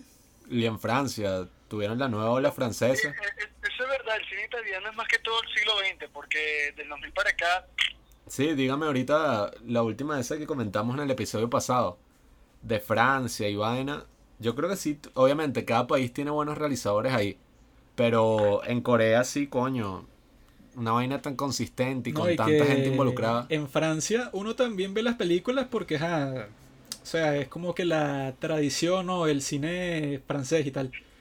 Pero, o sea, películas como esa de la que hablamos el episodio pasado, como los, mis- com- como, Los Miserables, esa fuera de cualquier otro sitio y uno ni piensa en verla, pues, o sea, que también Mm. tienen ese prestigio de toda su historia. Pero si uno fuera a ver películas francesas solo por sus méritos actuales, uno casi que no ve ninguna. En cambio, el cine coreano, o sea, que uno no tiene ni idea, o sea, yo antes de em- empezar a ver su cine no tenía ni idea ni de su historia, ni de que, no, y que tienen tanto prestigio que te las empiezan, que si a recomendar, o sea, nada. Fue como si todo ese progreso apareció por arte de magia. Entonces, coño, o sea, es mucho más admirable que lo que ha pasado en otros países últimamente. Y que... Este- Ajá. este, di lo que querías decir y yo después digo algo de Son Kang-ho. De pana, este actor me impresionó, bro. Yo lo que pensaba es y que bueno, o sea, aquí sobre todo en el cine venezolano, cualquier cosa que se medio hace y que no, una película que, ay, no sé, quedó en un, fe- eh, quedó en un festival, como decían con... Te he dicho, iba, iba a decir pelo malo y el bicho lo poseyó una vaina y se ahogó y que Maldita sea. Ese es el, el fantasma de Mariana Rondón. este, este Maduro y que vas a hablar mal del cine venezolano, ¿va? Maldita sea. Ah, bueno. inoculó una vaina.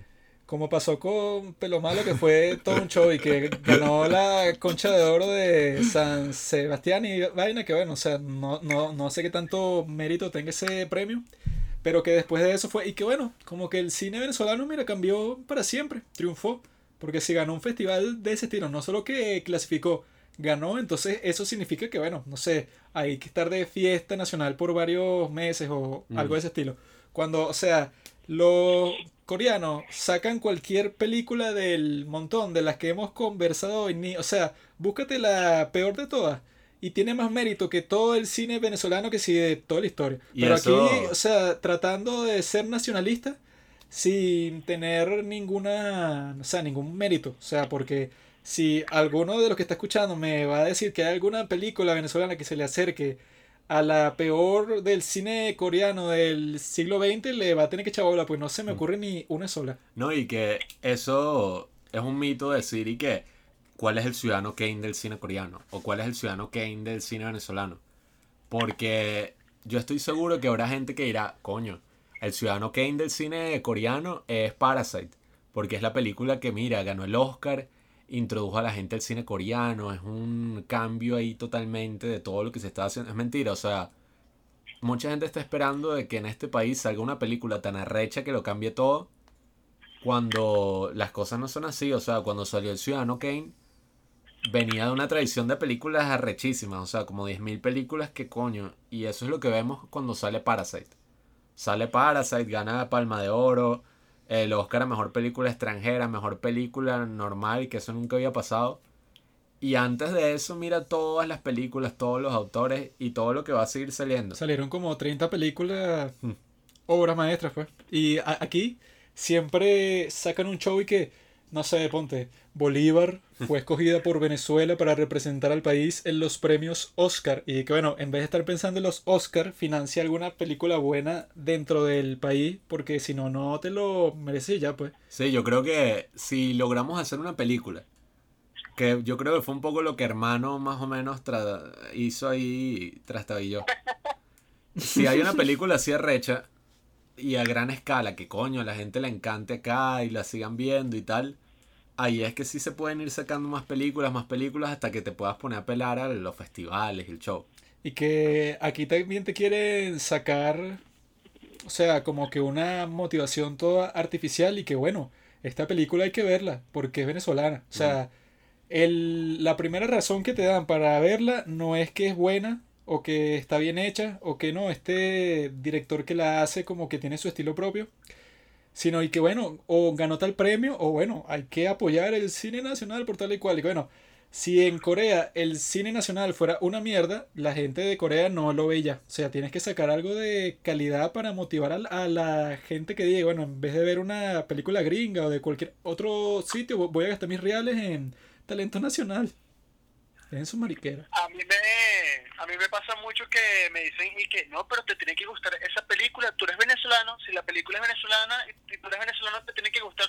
Eso es como cuando te dicen y que y que no, pero eh, ponte te cae mal un familiar y Son que chantaje. es familia tuya, te tiene que caer bien, es tu sangre y que mámame el huevo, si es mala es mala. Si me cae mal, me cae mal. Venezuela se volvió mierda lastimosamente. El cine yo creo que hubiese tenido algo positivo que mostrar venezolano si no hubiese pasado esta mierda. Pero Venezuela, no sé, era el chamo que tenía un buen futuro, que venía de una familia adinerada. Se metió por en la droga. junta- Por mala, por mala junta se volvió drogadicto y se arruinó la vida. Eso es Venezuela. Y que Pero hay que, agarrar, hay que agarrar a ese chamo, meterlo en rehabilitación y cuando se cure, de ese chamo van a salir cosas muy buenas. Así como cuando se cure Venezuela, ¿no? Y que cuando se cure el- este país, yo creo que van a empezar a salir películas buenas. el riesgo de esa, men- de esa mentalidad no es solo que, o sea, que sea como que te está tratando de chantajear para que veas algo. O sea, no es solo mala por eso, sino porque eso es lo que puede prevenirte de que hagas algo bueno. Porque si, La si, mediocridad. si, si piensas que lo que hay ya es lo suficientemente bueno y ya es, ya es admirable, ya tiene mérito que obviamente no es el caso, entonces no vas a tener ninguna motivación para decir que no, coño. eh, yo pienso que esto se lo debe criticar y que se puede hacer algo muchísimo mejor. No tendremos el mismo proceso que tuvo el cine coreano, ni hay que preocuparse sobre superarlo, ni nada al respecto. O sea, Porque imposible. yo creo que aquí haremos algo diferente. Y, y como todo el cine y el buen cine, siempre existe una esperanza al final. Que creo que es algo que dice Tarkovsky en uno de sus ensayos, que, Coño. que al final, para él, todas las películas tienen que tener esperanza. Así sea sobre los actos más terribles de la humanidad, como esta de Come See. La lista de Schindler tiene esperanza. Sí, o sea, es como esta de Come See, que es que si la película de guerra más horrible que he visto en toda mi vida, eh, creo que es de Bielorrusia. Si eso todavía existe, no sé. Belarus. Es que si la peor película que he visto en mi vida, no en cuanto a calidad, en cuanto lo hace sentir, o sea, uno se quiere que se suicidar, pero al final hay como esta toma que te muestra un bosque y, y un poco de nieve en la Rusia devastada por la invasión nazi, y para mí esa es como la esperanza que te dice que bueno, invadieron Rusia, cometieron todos estos crímenes, violaron a niñas, hicieron todo esto que has visto alrededor de la película, pero ya viene el invierno. Y, y como todos sabemos, no pudieron, no pudieron conquistar Rusia al final. Por ahora. ¿Sabes? Creo que fue en el episodio pasado que yo dije que al venezolano le gusta agradar. Y yo creo que si seguimos con esa mierda, vamos a seguir haciendo vainas, eh, vainas mierdas, pues. Porque la gente tiene como una venda en los ojos y a lo que es una mierda le dicen que está bien hecho, no sé, porque el que lo hizo es tu amiguito, no sé qué vaina. Y es como decía este Tarkovsky, que una persona debe ser ella misma y debe tener el valor de decir, soy yo, eso es lo que soy. Y no es fácil, pues, porque a todos nos gusta agradar, pero hay veces que eh, simplemente tienes que decir las vainas como son. Yo creo que eso es lo que tiene que pasar en este país. Si algo es una mierda, di que es una mierda y punto. Esa persona, no sé, se sentirá mal, pero por lo menos que sepa que lo que hizo es una mierda y que tiene que hacer vainas buenas, porque si no vamos a seguir en esta vaina como, como que en esta ilusión. Y que no, todo lo que hace en Venezuela es, bu- es bueno. Aquí- orgullo nacional.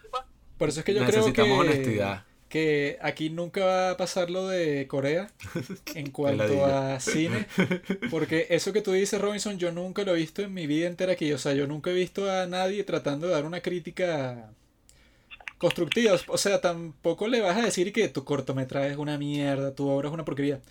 Sino simplemente como que, mira, o sea, esto que tú hiciste no me gustó por tal y tal cosa y creo que deberías cam- cambiarlo, que Pablo lo, lo trató de hacer un día con unos panas nu- nuestros que hab- habían hecho un- una obra de teatro como para un festival de escuelas y tal.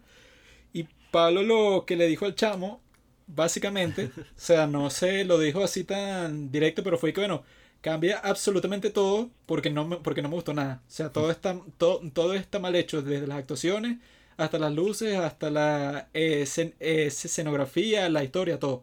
Entonces, también como no hay una comunidad así de artistas que se tomen la cosa en serio, sino que mm, muchos son y que, bueno, bro, el arte es totalmente subjetivo. Si tú me vienes a decir algo, Pablo, o estás celoso, o te caigo mal, o sea, creo que aquí yo no veo ninguna cultura así de progreso artístico. Yo tengo esperanza, y ahí es donde difiero con Juanqui, Yo no tengo esperanza. en que este país lo que necesita es honestidad. Necesitamos sanar, salir adelante, y yo creo que, como dijo Bong Joon-ho, lo más personal es lo más creativo. Así que esperemos que si estos dichos se van, las vainas empiecen a mejorar y, y O sea- un ejemplo de honestidad creo que podemos ser nosotros. Ya habrá más gente como nosotros que, que quiera hacer buen cine, que quiera hacer arte y Yo creo que el país quizá, pero ajá, de que el país se arregle, bueno, claro, o sea, yo creo que sí es posible. Pero eso no quiere decir necesariamente y que bueno, como se arregle, entonces van a hacer una nueva ola de cine eh, con un pocotón de autores, de potenciales obras maestras y tal. Yo eso no lo veo por ningún lado. Yo sí tengo esperanza, con tal de que, de que nosotros podamos ser un ejemplo de, de eso que queremos que ocurra. Si ya existe esa posibilidad, tiene que haber más. O por lo menos esa es la esperanza que yo tengo. Yo creo que nosotros vamos a ser una pieza importante en ese cambio. Y nosotros, no solo nosotros tres, porque para los que no saben, hay un cuarto padre del cine, el pana Carlos García Millán, pero por ese mismo tema, el, la situación país, este panita se tuvo que ir.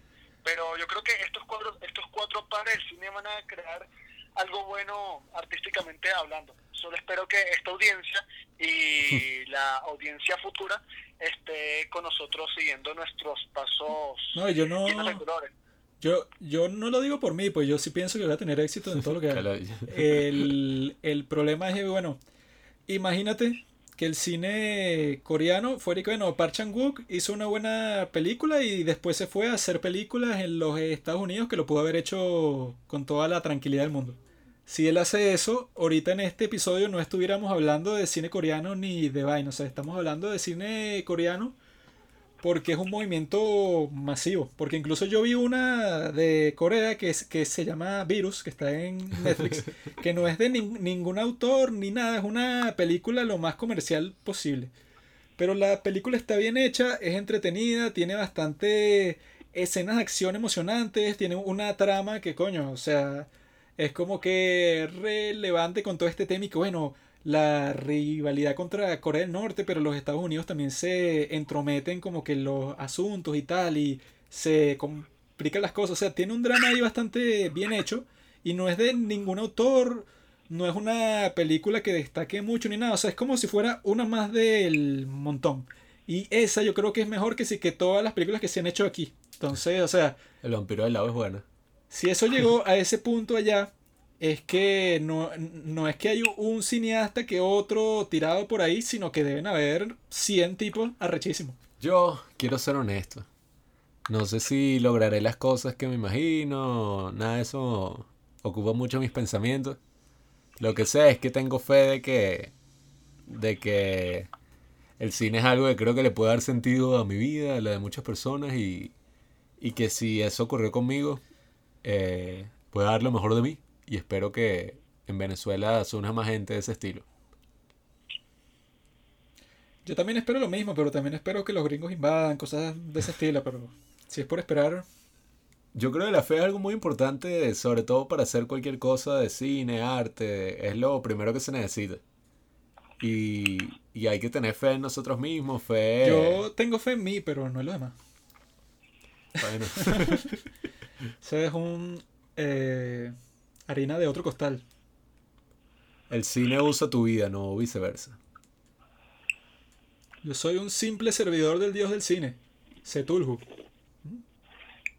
El cine se comporta en cuanto a lo que yo quiero. Tú eres un Lord Sith.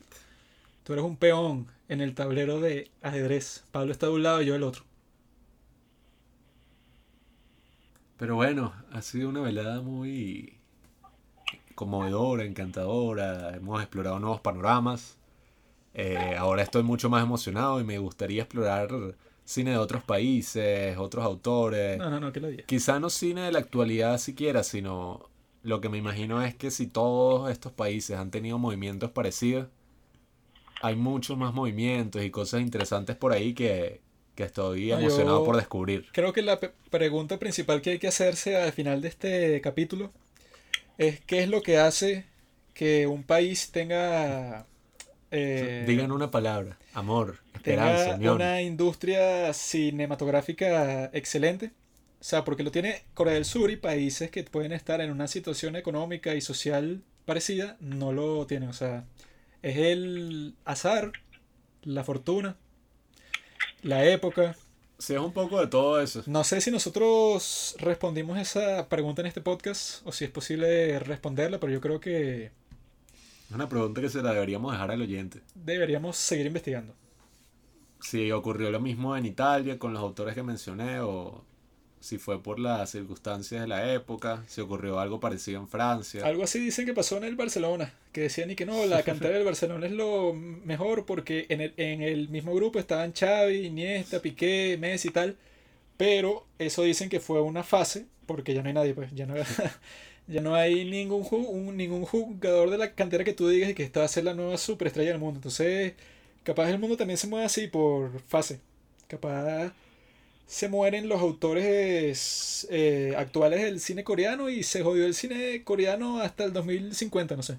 Y aquí en Venezuela, Venezuela nacen unos genios y no sé, y nace la nueva ola, cualquier cosa puede pasar. Llevo tu luz y tu aroma en mi piel. Venezuela fue, papá. Después de la tormenta viene la calma. Agárrense, papá. Si se viene lo que se viene, esto es imparable. Los padres del cine se vienen con todo, no están preparados. No jodas, ese asiento en, en- en la, en la sala de cine, así no sea cuatro días van a temblar, papá, porque las películas, los padres del cine no No, jodas. joda. y si les gusta el cine, dejen su mariquera. Vengan acá, decepcionense, hagan mierda, hagan lo que quieran, pero hagan. Porque no joda. Tenemos que, si nos gusta el cine, tenemos que hacer cine y con todo, tenemos que darlo todo. Nuestro corazón, nuestras entrañas. Estoy dispuesto a morir por el cine. No, ¿qué le digo? Yo moriría por el cine, weón. yo, yo te lo digo, yo te lo digo. ¿En qué contexto morirías por el, por el cine? weón? Hipotéticamente, si me dices, mira, Robinson, si tú sigues con vida, el, el- si tú sigues con vida, el cine muere. Pero si tú te mueres, el cine sigue con vida. Yo prefiero morirme y que el cine siga viviendo. Pero bueno, va a sonar en esta parte el himno de, ¿cómo es? De la alegría. Ah, el himno de la alegría.